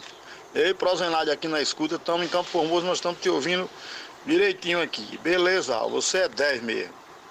Mais um áudio aqui também pra gente. Boa tarde, Alana. Essa estrada aí é o que dá acesso ao Salgado e o Ponto Novo. Olha a situação que tá difícil aí, ó. Essa estrada aí. Um dia desse, um amigo meu aí caiu de moto, quebrou umas 10 costelas e faturou o pulmão. E tá internado no estado grave, no HJ de Salvador. A situação Que dessa estrada aí tá absurdo. difícil, viu? O povo tá sofrendo muito, o prefeito não resolve nada, Carlos Mato. Pois é, mais outra mensagem aqui da gente, mais um áudio, Zé, vamos ouvir. Boa tarde, Alana. Alana, essa entrevista de, de Zé Filho tá bombando, viu? Tô gostando muito da entrevista dele. Tudo que ele tá falando aí é verdade mesmo, viu? A entrevista dele tá legal mesmo. Gostei de ver, amigo Zé. Tá aí a Taninha. Tem mais uma mensagem aqui rapidinho também. Boa tarde, Alana. Dá um abraço no meu prefeito. Eu acho é pouco o que o povo de Riachão pensou.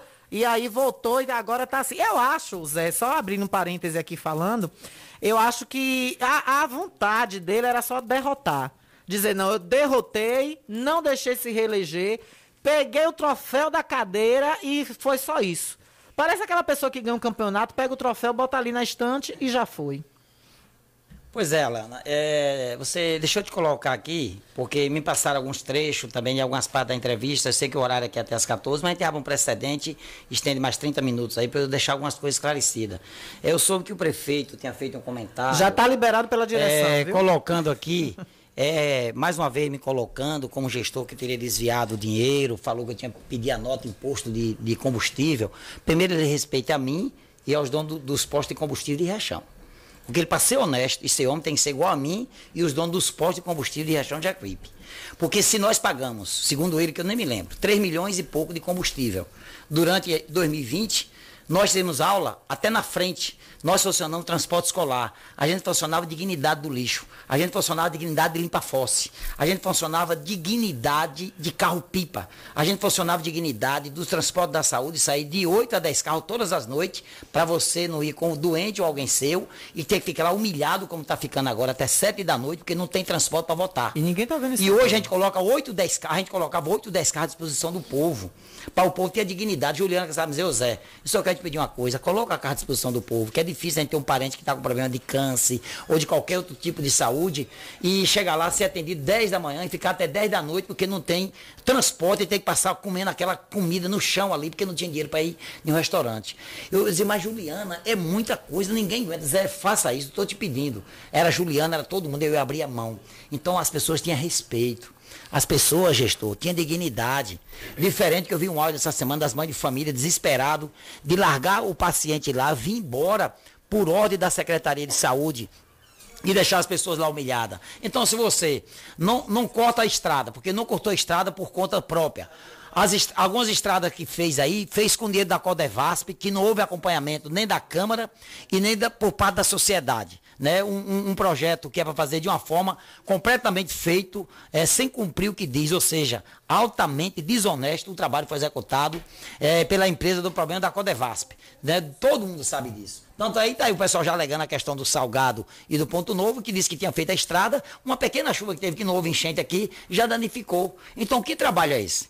Então, por aí você percebe é, o que está acontecendo. Então, quer dizer ao, gestor que quando sai de 2019, 2020, eu posso pagar, de repente, eu paguei muito remédio esse mês, não paguei muito combustível. Aí você pega aquele dinheiro de novembro e dezembro de 2019 e paga todo em 2020. Tá certo? Então é diferente, né? De, dele querer fazer uma comparação. E o pior, Alana, que ele não explica a distância, não, sabe? Ele coloca como você pediu nota, como você desviou o dinheiro, uma forma desrespeitosa. Como ele está fazendo agora, como ele está fazendo agora, que eu não sei se é verdade, eu vi um pronunciamento do vereador Zil e também do Adonias, o problema lá do, do combustível lá de, de Barreiros. Isso. O que é que ele faz? Ele não tem nem a ética de apurar. Primeiro, ele escandaliza o companheiro, né? escandaliza o companheiro, porque todos que se afastam passam a ser ruim passam a ser ladrão. É uma prática deles. Certo? É uma prática deles. Aí já coloca de que houve um desvio que deve ter sido praticada, orientada pelo então vereador ligado a ele. Pelo menos é o que o Zil deixou entender. Aí ele vai, monta em cima de uma conversa dessa para justificar, diz que eu paguei 3 milhões de combustível, que ele só pagou 2 milhões, não sei quanto. Preguiçoso como ele é. E não tem nada não, disso que você olha, falou. Olha pra né? cá, não bota limpa fosse, não bota não carro pipa, carro não bota dignidade no lixo, não bota transporte de saúde para o povo, não teve transporte escolar, só pode vai fazer, gastar menos. Só pode fazer isso que está fazendo. Vai gastar Você menos. Você está me entendendo? Então é preciso é que as pessoas expliquem as coisas, mas sem precisar é, falar no rompante né, que a gente percebe em vídeo, em pronunciamento, em tom de voz, é, que é realmente, é, como você disse há pouco, um despeito ou não sei o quê, né, ou um medo do que possa acontecer lá na frente, né, mas o cidadão, todas as vezes que usa o microfone para falar da vida pública, esquece da gestão para lembrar de Zé Filho. Pois é, Zé. E é como eu estava te falando aqui, né? Até te interrompi, porque assim, é, ele, ele não está fazendo essas situações que você descreveu, que é o transporte escolar, carro-pipa. Então é óbvio que vai gastar menos. A soma é clara. É óbvio, é óbvio que vai gastar muito menos. Inclusive, você falou da questão da Covid, o valor da Covid, que segundo ele foram 5 milhões e que o momento mais difícil da Covid está sendo agora, 2021. Não lembra que você teve comércios fechados em 2020. Ai, você fazia higienização das ruas. Eu lembro que tinha carro-pipa que saía sanitizando a rua. É, alguns, alguns homens que saíam com aquele aparelho nas costas também, borrifando até na parede, borrifava né, a limpeza. E a polêmica da SW4, né? Olha, deixa eu falar primeiro do Covid, antes de falar da, da, da, da SW4.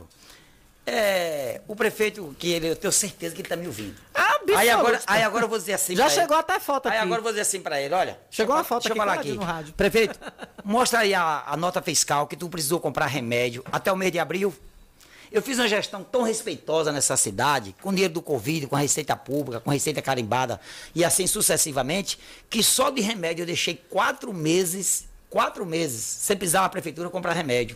Inclusive teve ampolas da, do Covid que deixaram perder a validade. E, e fizeram um descarte sutil, que a gente sabe de tudo. Então, quem quem, quem, quem viu o que iniciou a questão do Covid, que era difícil explicar ao comércio, à igreja, a todos, explicar a toda a sociedade o perigo que era o Covid. E a gente deu dignidade à sanitização de ruas, em cemitério, em posto de saúde, em todas as situações que era feito, todos os profissionais. Organizamos o, o centro. É, Rômulo Gordiano, de, de Covid, para dar atenção à questão. Dividimos a metade do hospital municipal em acordo com a ISAS naquela época, que é uma pauta que você nem puxou. Na, Tá aqui, na questão tá da aqui. ISAS. É, e, e a gente deu dignidade, a gente deu respeito. O povo era, era, era recebido com respeito e com dignidade. Então a gente não pode aceitar um cidadão como esse né, ficar dando a gestão que está dando ao povo de Rechão. E às vezes que ele pega o microfone é para falar de quem fez, de quem atuou. Eu estou muito preocupado, sabe? Porque é apenas um ano de gestão. E eu pegar essa cidade e organizar como eu organizei. Trazer ela de volta para ser uma cidade mãe, uma cidade regional. E as pessoas colocar um bolsalzista, né? um, um tirar da porreta, que não entende nada de gestão. Tá a cidade toda esburacada, toda tomada de mato e fazendo algumas ruas que não tem sentido nenhum. Eu até dei risadas que ele fez um calçamentozinho ali agora, colocou as palmeiras, que era para tirar a, vis- a- a visão do que eu tinha feito, a Praça da Bíblia, a reforma do hospital. Rapaz, é o seguinte, esse camarada, para imitar 55% do que é Zé Filho ao longo da vida, ele vai ter que renascer três ou quatro ou cinco vezes. Porque um cara como eu, que com 6 anos de idade comecei a trabalhar, estou com 50 anos trabalhando. Me sinto jovem com 15 anos para trabalhar. Né? Um cabra preguiçoso, que boçazista, todo boçal, que só quer andar é, passeando pelo mundo aí afora e querer imitar quem tanto faz com suor e com trabalho, é realmente impossível. Entendeu? Então, eu gostaria de dizer ao prefeito que só para te explicar para onde foi um- uma das partes do dia do Covid, que tu passou quatro meses, prefeito, sem precisar comprar nem remédio de Covid, nem remédio de farmácia, que a gente deixou tudo estocado. Tudo dentro, inclusive, da transição. Tudo dentro da transição. Tem uma cena, Lana, que você não puxou o assunto aqui, que me marcou muito. Um cara como eu, a gestão que a gente fez da dignidade em ambulâncias novas. Quando eu assumi a prefeitura, recebi uma ambulância. O motor estava em oficina, a chaparia em outro. Não pagaram nada e a- o cara trancou o motor, o outro trancou a chaparia. Eu deixei a prefeitura com seis ambulâncias zero. Zero. Conquistei 17 carros novos. Para ação social, para a Secretaria de Saúde e assim sucessivamente. Para o próprio gabinete do prefeito. Umas máquinas velhas deixadas por eles, que eu nem lembrava que existia lá, jogada lá no canto. E eles disseram que foi daquela forma que eu tinha deixado a prefeitura. Então a gente sente que existe dentro disso uma, uma- um ressentimento de frustração muito grande. E que isso não leva ninguém a nada. Que é o conselho que eu dou aqui hoje. Vamos parar com isso. Toca a tua gestão. Esquece do- do- dos demais. Né? Que minha mãe dizia: quem com ferro fere, com ferro será ferido. E quem planta o bem, colhe o bem. E quem planta o mal, um dia receberá o mal. Então, Ah, é, é retorno. nesse princípio que tem que fazer a gestão pública. É nesse princípio que tem que tocar a vida. Eu ontem fiz um texto para uma pessoa, sabe, Alana, rapidamente aqui, Uhum. que a pessoa teve um problemazinho simples e a pessoa me mandou um texto. Se ela estiver me ouvindo, ela sabe. Dentro disso, ela disse que o meu mal era confiar em todo mundo. E que por isso que às vezes eu sofria. Eu embaixo eu botei. Eu vi um mundo para ser vencedor. Porque eu não tenho maldade com nada. E é exatamente essa não minha maldade que Deus sempre está comigo e eu sou sempre um vencedor. Eu vi um mundo para ser vencedor, mesmo quando eu acho que fui derrotado. Muito bem, sabe as palavras. 14 horas e 13 minutos. E nós já recebemos aqui o ok da direção do nosso querido colega J. Fernando, dizendo que tá mais um espaço para a gente continuar, que ainda tem mais perguntas aqui. E a gente segue então, Zé, falando da polêmica da SW4. O prefeito diz, o atual gestor diz, que você comprou esse carro por quase 500 mil reais, quando você botou no gabinete. O carro estava ainda em bom estado, quando Esse você é deixou. uma figura, né? Não é? Carlinhos é figura. Ele alega que foi muita um vai- meninão. É um menino, é um menino. Aí que você Ai, comprou ai. o carro porque era vaidade, que era um carro de luxo, que ele nunca ia conseguir chegar naquele carro nas comunidades humildes. Ele devia andar no carro 1.0, então, né? E aí ele leiloou esse W4, segundo ele, esse dinheiro tá guardado. O que, é que você acha de tudo isso, Zé? Porque é dinheiro de prefeitura, esse dinheiro, ele rende. Ô, Alana, deixa eu te falar. Se o dinheiro rende ou deixou de render, quem está sabendo é ele e a Câmara de Vereadores se está acompanhando. Sabe? É, nessa questão da pauta da SW4, eu vou dar aqui uma explicação rapidamente ao, ao- ao prefeito Carlos. Né? E, naturalmente, eu acho que dessa vez ele vai se contentar. Você chega em um lugar, aí entra um cidadão. Seja ele um vaqueiro, seja ele um gari, seja ele o presidente da República, o cargo mais executivo que tem no país, tirando os poderes de Deus, que é intocável. Então, pela postura do cidadão, você mais ou menos mede se ele, se ele executa aquele papel. Por exemplo, a pessoa pode ser uma limpadora de rua, mas ela anda postada daquela dignidade dela, mesmo dentro daquela função. Né? Do mesmo jeito é um vaqueiro, pela forma como ele bota o traje de couro, o Dedé da Toca da Onça, quando ele bota, bota aquilo com orgulho, ele mostra que ele é o vaqueiro. Né? Porque ele conhece do boi, ele tem conhecimento de causa. Ser prefeito de uma cidade do Porto de Riachão, que é uma cidade mãe, que desmembrou inclusive Conceição do Coité, né? É, é, ser, é ser prefeito de uma cidade de pessoas inteligentes, de pessoas organizadas. E quando você tem um prefeito que ele comprou um carro, que quando ele chega em uma reunião, ou em Brasília, ou se ele chega em Salvador, ou se ele vai no município e ele chega em um carro que dá condição de trabalho, um carro de presença como é o SW4, é exatamente a postura do cidadão. É a cidade que tem a gestão. Né? Eu não peguei e loquei um carro por 15 mil reais que eu podia locar na prefeitura e ter um carro do mesmo porto locado, não. Eu comprei o SW4, primeira coisa, prefeito, que eu vou te falar de uma vez por todas, eu te falei há pouco, que eu comecei a trabalhar com 6 anos de idade. E Deus sempre me deu a condição, a minha, minha família, de eu possuir o carro que eu achava que eu podia possuir.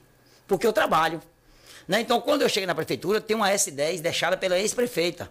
Né? Inclusive cheguei a usar, organizar, mas o carro começava a parar que era gasolina, começou a interromper, eu fiquei várias vezes na estrada. Aí, rapaz, vamos leiloar esses carros velhos, essas sucatas, e vamos comprar carros novos. Aí eu comprei SW4, eu comprei Bob, botei sete carros novos, foi novo, tudo novos, tudo dinheiro com dinheiro da, do leilão, e comprei um carro que representa a postura de um prefeito que reconhece ser autoridade do seu povo. Quando a, a prefe... o carro da prefeitura de Riachão chegava na UPB no lugar, o povo parava para dizer, porra, você viu uma cidade como Riachão, tem, um, tem uma SW4 para o prefeito andar. Como carro Então é o seguinte, agora, quando você pensa pequeno, quando você faz uma gestão de um ano de governo que olha para trás e diz, o que foi que eu fiz mesmo? Paguei folha e fiquei mentindo na rádio. Deu para entender? Então você não tem condição de ter um carro de uma postura como é o SW4. Você tem que comprar um jipinho velho, que ainda é muito, que para o porte que está a gestão tem que ser Fusca. Tem que botar aquele Fusca de antigamente para botar para E que tá rodar. tá caro hoje em dia Então também. a SW4 eu comprei, na época, me parece que foi 200 e poucos mil reais. 241 mil, não, lembro, não me lembro bem. Eu soube que ele vendeu no leilão por 168, foi 180 mil. Hoje o carro onde tiver vale 280 mil. Primeiro, ele já perdeu 100 mil reais, que é do povo. Segundo, deixou de ter um carro do porte que era todo revisado, todo com dignidade.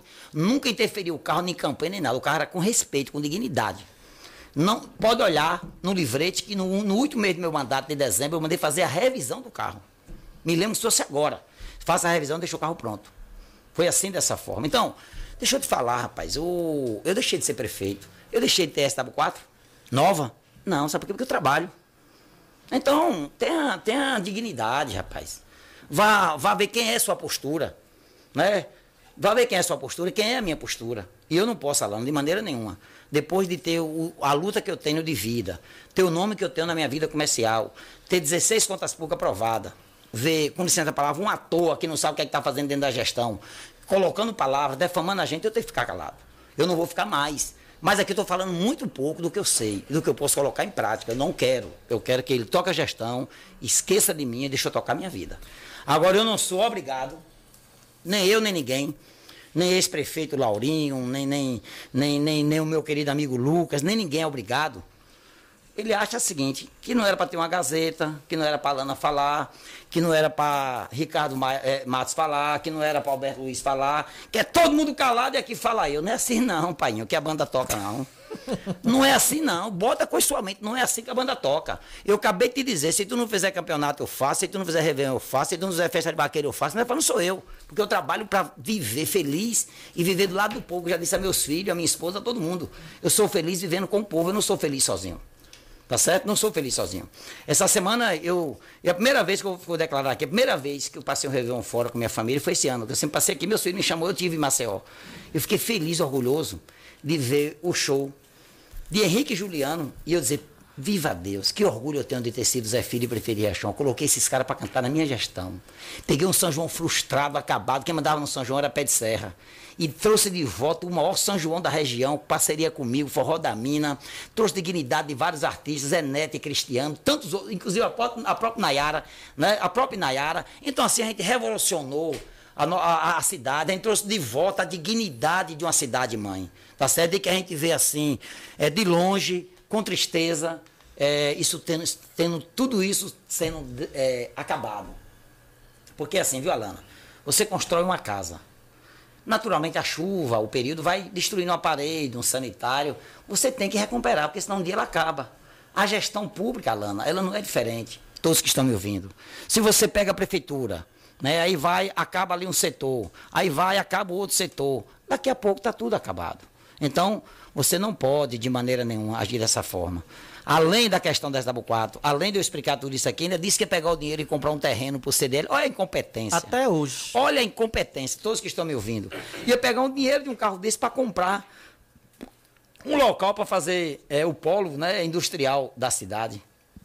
Prefeito. Até agora. Só para te provar que eu sou bem intencionado, nós, o município, não é seu não, viu? Você não ficar pensando que é seu, que você já está achando que a cadeira só é sua. É, aqui do lado da fábrica tem seis tarefas de terra que é do município. Aí faça. Eu estou lhe dando conselho de amigo.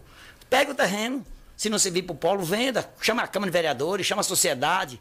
Faça assim. O que eu ia fazer não deu tempo. Cara, a questão do Covid que interrompeu tudo isso. Agora, mentir, mentir, enganar as pessoas, não dá para continuar. Então, eu queria fazer essas colocações que você me colocou aí agora. A, Tem na, mais. Na questão da SW4. E me traz um pouquinho de água, um cafezinho e pode tocar o barco. Simbora, a gente ainda tem mais polêmica aqui. Inclusive, é, a gente vai trazer uma. Eu vou colocar duas mensagens aqui e falar aqui do pessoal que tá no seu Instagram, Zé. É, Mari Bonfim botou entregar o time aos empresários que não representa mais a cidade, perdeu. Tem também aqui é, Rosa Reis botando arrasou Zé. É, Carlos botou, planeja logo a Copa do Interior. Tem mais mensagem aqui do pessoal que está acompanhando. Ó. A Gilcélia Santos botou, porque a gestão atual está mais criticando do que fazendo, praticando. Ma, ma, Mada Mãe botou, tome mirim, e botou as carinhas rindo. É, Raj botou aqui, ó, Soares deveria estar trabalhando ao invés de falar mal do ex-gestor. Tudo isso aqui são mensagens que estão na live do Instagram, arroba Zé Filho, underline Riachão. E logo mais o podcast dessa entrevista bombástica que não para aqui, viu? Até eu tô online aqui assistindo, ó. Olha lá, eu e eu, ó. Até eu tô aqui assistindo a live através do meu celular. Aqui mais mensagens dos ouvintes, Zé. Vamos ouvir juntinhos aqui também, pessoal participando, que aqui é diferente. Aqui a linha é aberta para o povo.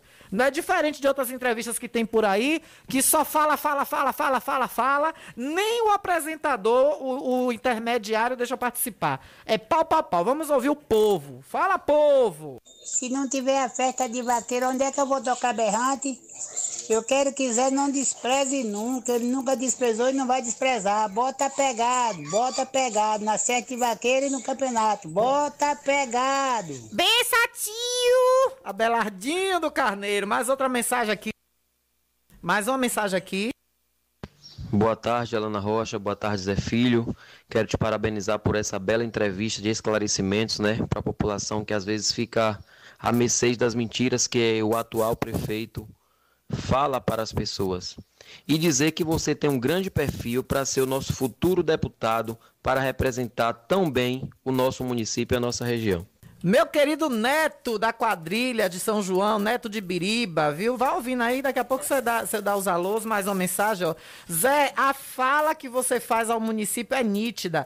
Esse despreparado, metido e arrogante aí sabe que ele não vai chegar nunca aos teus pés. O mais importante é o povo chegar para as festas natalinas em Chapada e ver as ruas escuras e a comunidade ter que fazer gambiarra na frente dos seus comércios para clarear a rua para ter um final de ano legal. Aí o final 5546. Aqui minha querida Raimunda, lá do Juquinha Pereira. Boa tarde, Alana. O prefeito falou algo sobre o pessoal da capinação que ele tirou para enxugar a folha de pagamento da prefeitura. Ah, não é Raimunda não, eu vi a foto parecendo, mas não é não. É, é final 9791. Pensei que era a minha querida Raimunda do Juquinha Pereira. Mas tá aí a cidade, inclusive, ele para enxugar a folha, ele fez essa manobra, Zé Filho, e ele demitiu todo mundo. E eu tô vendo rumores aí que ninguém vai voltar, viu? Já tem nomeado aí decepcionado, brigando, xingando. Já recebi contato aqui de, de contratado dizendo que vem pra o programa esculhambar o prefeito. Não, vai esculhambar lá na rádio dele. Porque quando vocês estavam na prefeitura recebendo, a Lana era baixaria, a Lana era isso, a Lana era aquilo, porque vocês estavam lá ganhando. Aí agora, porque o prefeito passou a tesoura, quer vir pra cá pra esculhambar? Aí não. Vá reclamar na rádio do tio dele. Mas falando ainda, Zé Filho, em atrocidades que acontecem na gestão, é, o hospital municipal, você fez uma concessão, inclusive que é válida até para essa gestão, se ele quiser usar, que é a, a concessão da ISAS. O ISAS, inclusive, estava com o hospital todo organizado na sua gestão. E agora, Zé Filho, o que a gente vê da gestão é presidente da FUSAS pedindo exoneração, exonerada agora no último dia 3, no diário oficial da semana passada, rumores de que o hospital estava uma baderna, que o prefeito estava interferindo, que o presidente saiu porque não estava gostando. Em outros cantos se diz que até desvio estava tendo lá dentro. E, enfim, quem está sofrendo com isso é o povo que está com atendimento péssimo no hospital municipal. Que você pode falar sobre isso e dessa convivência que você trouxe da ISAS? Bom, eu vou falar, concluir aqui essa conversa que coloca do hospital municipal. Foi até bom ficar praticamente pela penúltima, é, a última colocação que você me interroga. Eu, o hospital municipal, que quando eu fui gestor, nós temos a concessão na questão da ISAS. Eu explicava ao povo, aos funcionários, fiz reunião na época com o sindicato, com todo mundo, explicando que a empresa precisava ser administrada por uma, por uma entidade filantrópica, né, sem fins lucrativos em virtude da burocracia, das dificuldades de tocar a gestão. Chamei o funcionário e na época que houve a concessão, eu me reuni, fiz audiências públicas, inclusive com, com a igreja, com todo mundo junto, recebi críticas, elogios, esclareci. E a gente fez a concessão, que essa concessão é 10 anos por mais 10, 20 anos. E a Isa veio. A Isa veio, a gente pegou todos os funcionários que eram do hospital, deu dignidade a todo mundo, colocou todo mundo aonde quis trabalhar, nos PSF, todo mundo trabalhando normal. E a Isa fez a gestão como eu tinha implantado. Primeiro, eu antes de passar para a Isa, inaugurei o centro cirúrgico. Eu coloquei dois centros cirúrgicos, duas salas, operava duas pessoas ao mesmo tempo, cada qual na sua maca. Organizamos tudo, demos uma reforma geral. Encontramos uma dívida enorme dentro da FUSAS e eu paguei todo esse débito. Eu soube que ele disse até que não tinha deixado dívida na época era tesoureiro. E ele sabe, né? Ele sabe que está lá, é, é, é, papel, tá, tá lá os comprovantes. Enfim, Alana. A Isa veio, fez a reforma do hospital, fez o trabalho, conseguiu implantar 34 municípios fazendo cirurgias aqui em Riachão.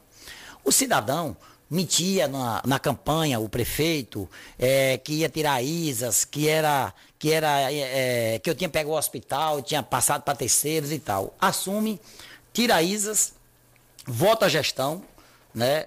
É, para administrar o hospital pela FUSAS. E aí hoje, depois de um ano, no meio de um ano, a gente já começou a perceber de que tudo foi de algo abaixo. Né? Foi mais uma vez um equivocado o que ele fez. Ao ponto que o próprio diretor da ISA já não está lá mais hoje. Soube até vir no Diário Oficial que agora já é uma cidadã. Segundo as pessoas que eu não sei, não sei nem quem é, que é nem de Riachão é, mas eu não sei se é verdade.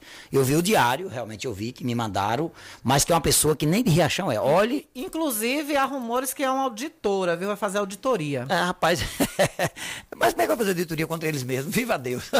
Aí, moral da história. Deixa eu te contar. Então a gente percebe que é assim, é um descaso muito grande. Eu soube que agora na virada do ano só tem apenas um plantonista. Gente, olha o despreparo. Como é que você não tem médico nos PSF todos os dias, que a obrigação é ter quatro dias da semana? Como é que você não está dando atenção ao hospital municipal e você abre mais dois PSFs para alugar casas para atender a pedido eleitoral e você coloca mais dois PSFs sem ter o profissional? Alana, o problema não é ter o prédio e ter o PSF, o problema é ter o profissional. O problema é ter a qualidade de atendimento para o povo. É melhor você ter uma casa arrumada com feijão e arroz bem feito do que você ter uma fartura grande só ter um dia no outro tá todo mundo com fome. Então fazer gestão é isso, é planejar, é sentir que verdadeiramente o que é uma coisa chamada prioridade. Então você acha que o hospital municipal tivesse bom a sua gestão com o povo, tivesse bom as suas finanças, o Isaú teria entregue? Saiu calado até agora, não justificou mais ou menos o que foi o que não foi. Bom, escreva tinta de ouro, vão colocar o rapaz como ruim. Se ele te saiu sem cabo, eles vão botar o cabo. Não adianta, é prática. É o costume deles. Entendeu? Enquanto tá ali, tá. Quando sai, porrada. Entendeu? Eu soube quando saiu o ex-secretário de saúde, que é ex-presidente da Câmara, disseram que mas também não tem prestígio nenhum. Então só tinha enquanto estava do lado. Então a prática, Zé Filho era bom enquanto estava lutando para que permanecesse todo mundo ali no grupo, é, dominando. Né? Porque é um cartel. Tem que ser ali só dentro daquele esquema. Vai para lá quem quer para dançar dentro da lama, porque espaço ninguém tem. Então, voltando lá atrás a questão da FUSAS e do Hospital Municipal, é, ainda é muito pouco, vocês estão vendo, vão ver muito mais. Os descasos que vão acontecer daqui para frente serão muito mais. Está aqui o desafio, prefeito. Mostra que tu tá com os médicos nos PSFs, atendendo ao povo de segunda a sexta-feira. Você, esse cara todo que anda dizendo, todo bem traçadozinho aí, mostra para o povo, tira o vídeo, faz o vídeo, né? Faz o vídeo e mostra, olha aqui, ó, eu tô aqui na Mandaçai, é o médico segunda, terça, quarta e quinta. Eu ao- em tempo hábil. Você tá fazendo a coisa chamada é, corrente. O médico atende hoje ponto novo, amanhã ele corre para outro lugar, chamado tapa-buraco. Então, rapaz, tenha, tenha gestão, tenha conhecimento de causa. Você não pode inaugurar PSF quando você não está dando funcionamento aos demais. Você não pode inaugurar PSF quando você não está tendo o atendimento digno no hospital municipal. Então, o que eu tenho a dizer é que nós fizemos a concessão consciente do que era necessário fazer. A ISA fechou com dignidade e ele, além de tudo, ele ficou defamando a ISA, teve a cara de pau de dizer que inaugurou a reforma do Hospital Municipal quando quem fez a reforma foi a ISAS. Então, são coisas que chocam demais a sociedade, né? E isso tem um preço, Alano. E o preço vai ser o descaso, que já está e que vai continuar.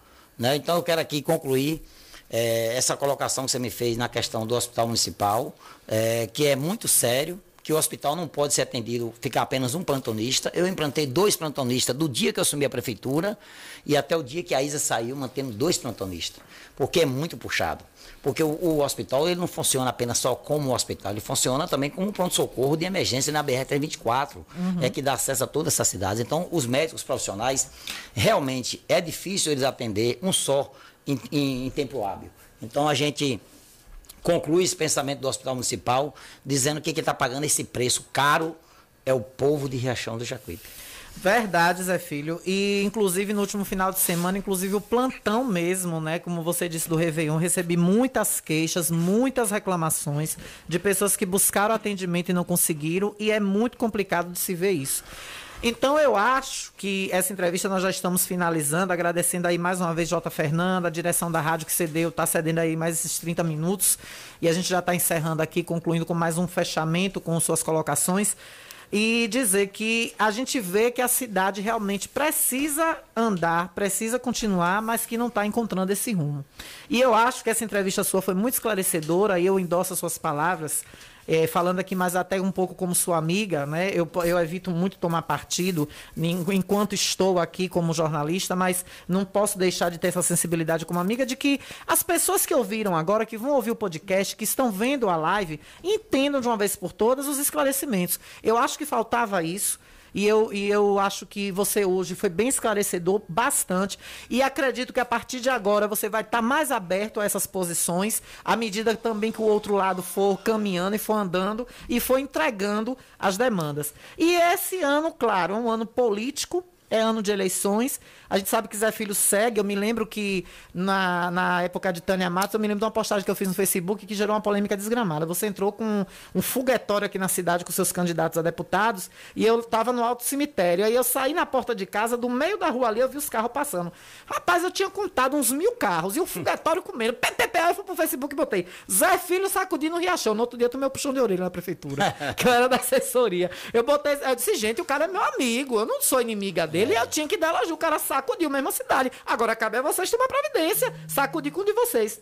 Então, vai sacudir Riachão agora em 2022 de novo? Deixa eu te falar, eu, para concluir, realmente, eu quero, assim, é, dizer a você, e a todos que estão me ouvindo, de que o processo político, ele não é tão fácil, né, quando você nasce com aquilo. Né? Eu venho de, um, de, um- de, de, de avós que praticamente ajudou a construir a metade do Samaritano, venho de Teodoro Queiroz, e assim sucessivamente. Então, a gente, é, diante de... Nós temos 33 anos na vida pública, 16, 17 anos assinando é, ações públicas, então a gente tem uma afinidade com o povo de Riachão, tem serviço prestado, tem amizade nos quatro cantos do município. E aí você vê a postura de um senador como Otto Alencar, que é nosso amigo, de um vice-governador como João Leão, de Jacques Wagner, do, do, do Rui, de Otto, e assim você termina tendo compromisso com os amigos. E a gente termina sem poder ficar de braço atado.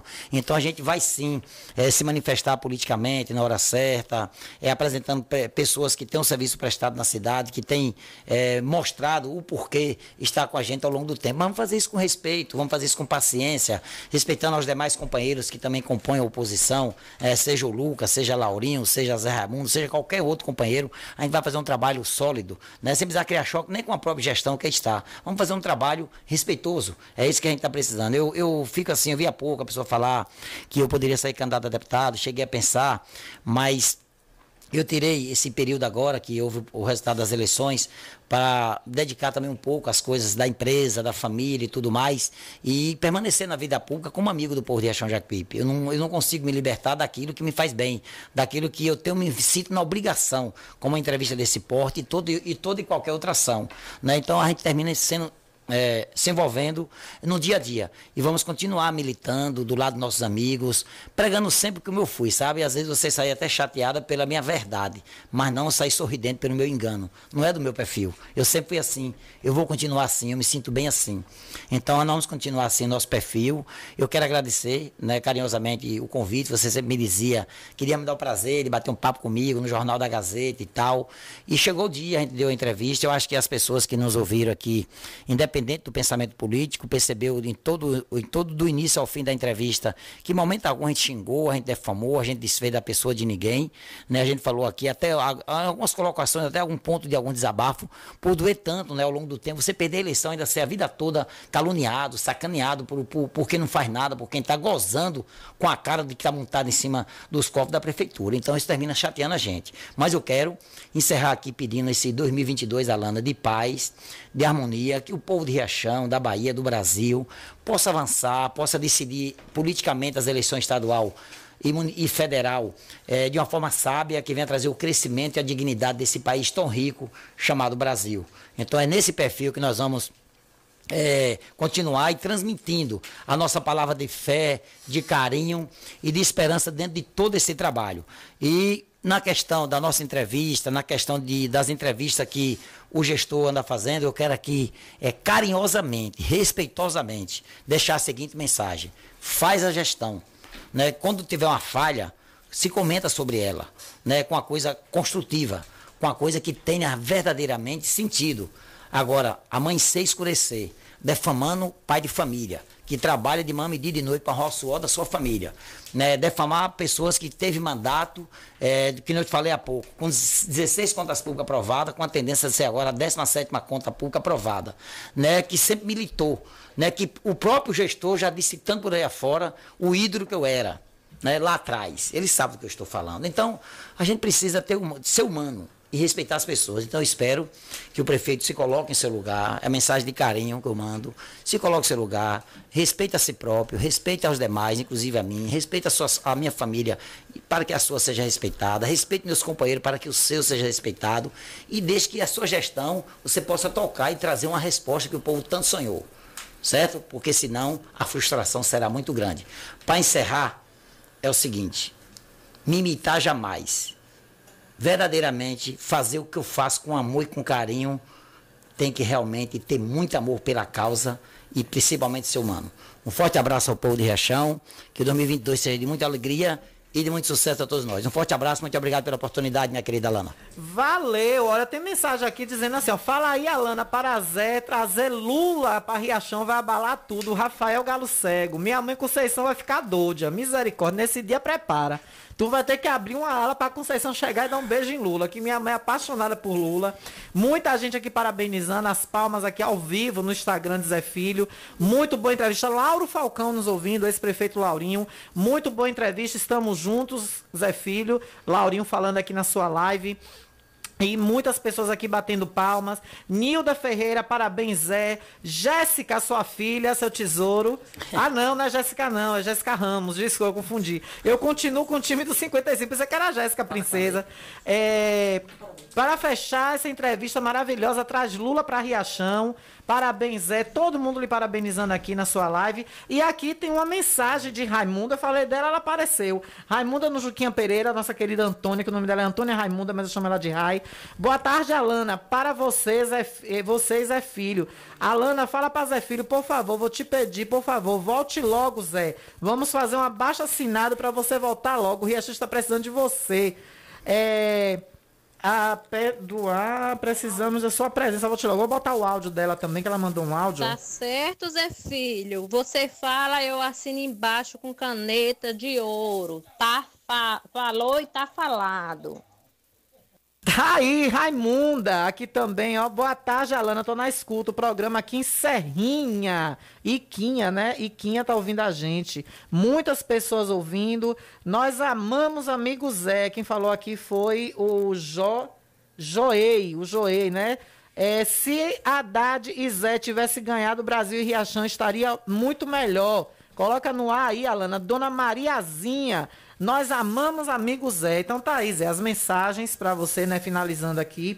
Eu deixo também meu agradecimento por você confiar nesse horário, por você estar aqui dando esses esclarecimentos. É a primeira entrevista do ano e conte sempre com esse horário para quando você precisar fazer qualquer esclarecimento. E eu deixo aqui, aproveitando a deixa, eu deixo o convite aberto aqui ao prefeito de Riachão do Jacuípe.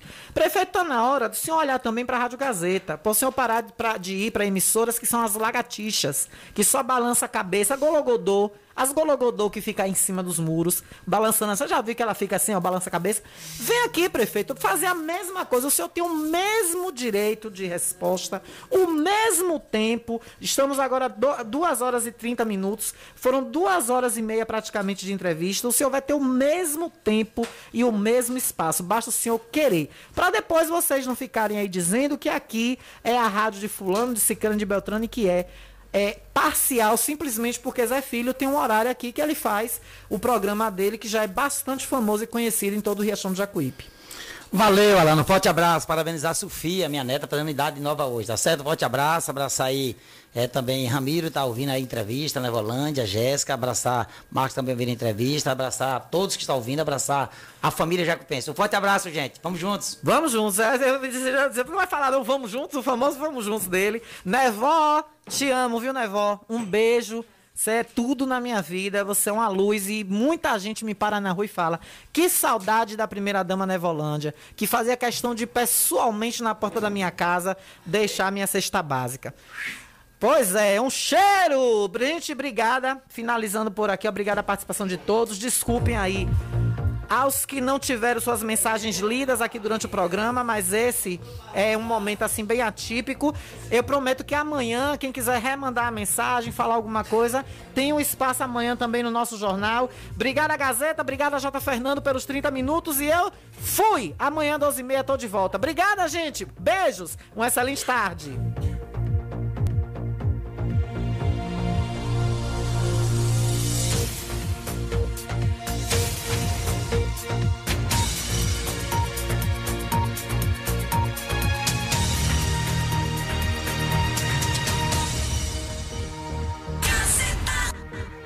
Gazeta FM. Alcançando o nível máximo em audiência. Enquanto isso, a concorrência tá lá embaixo.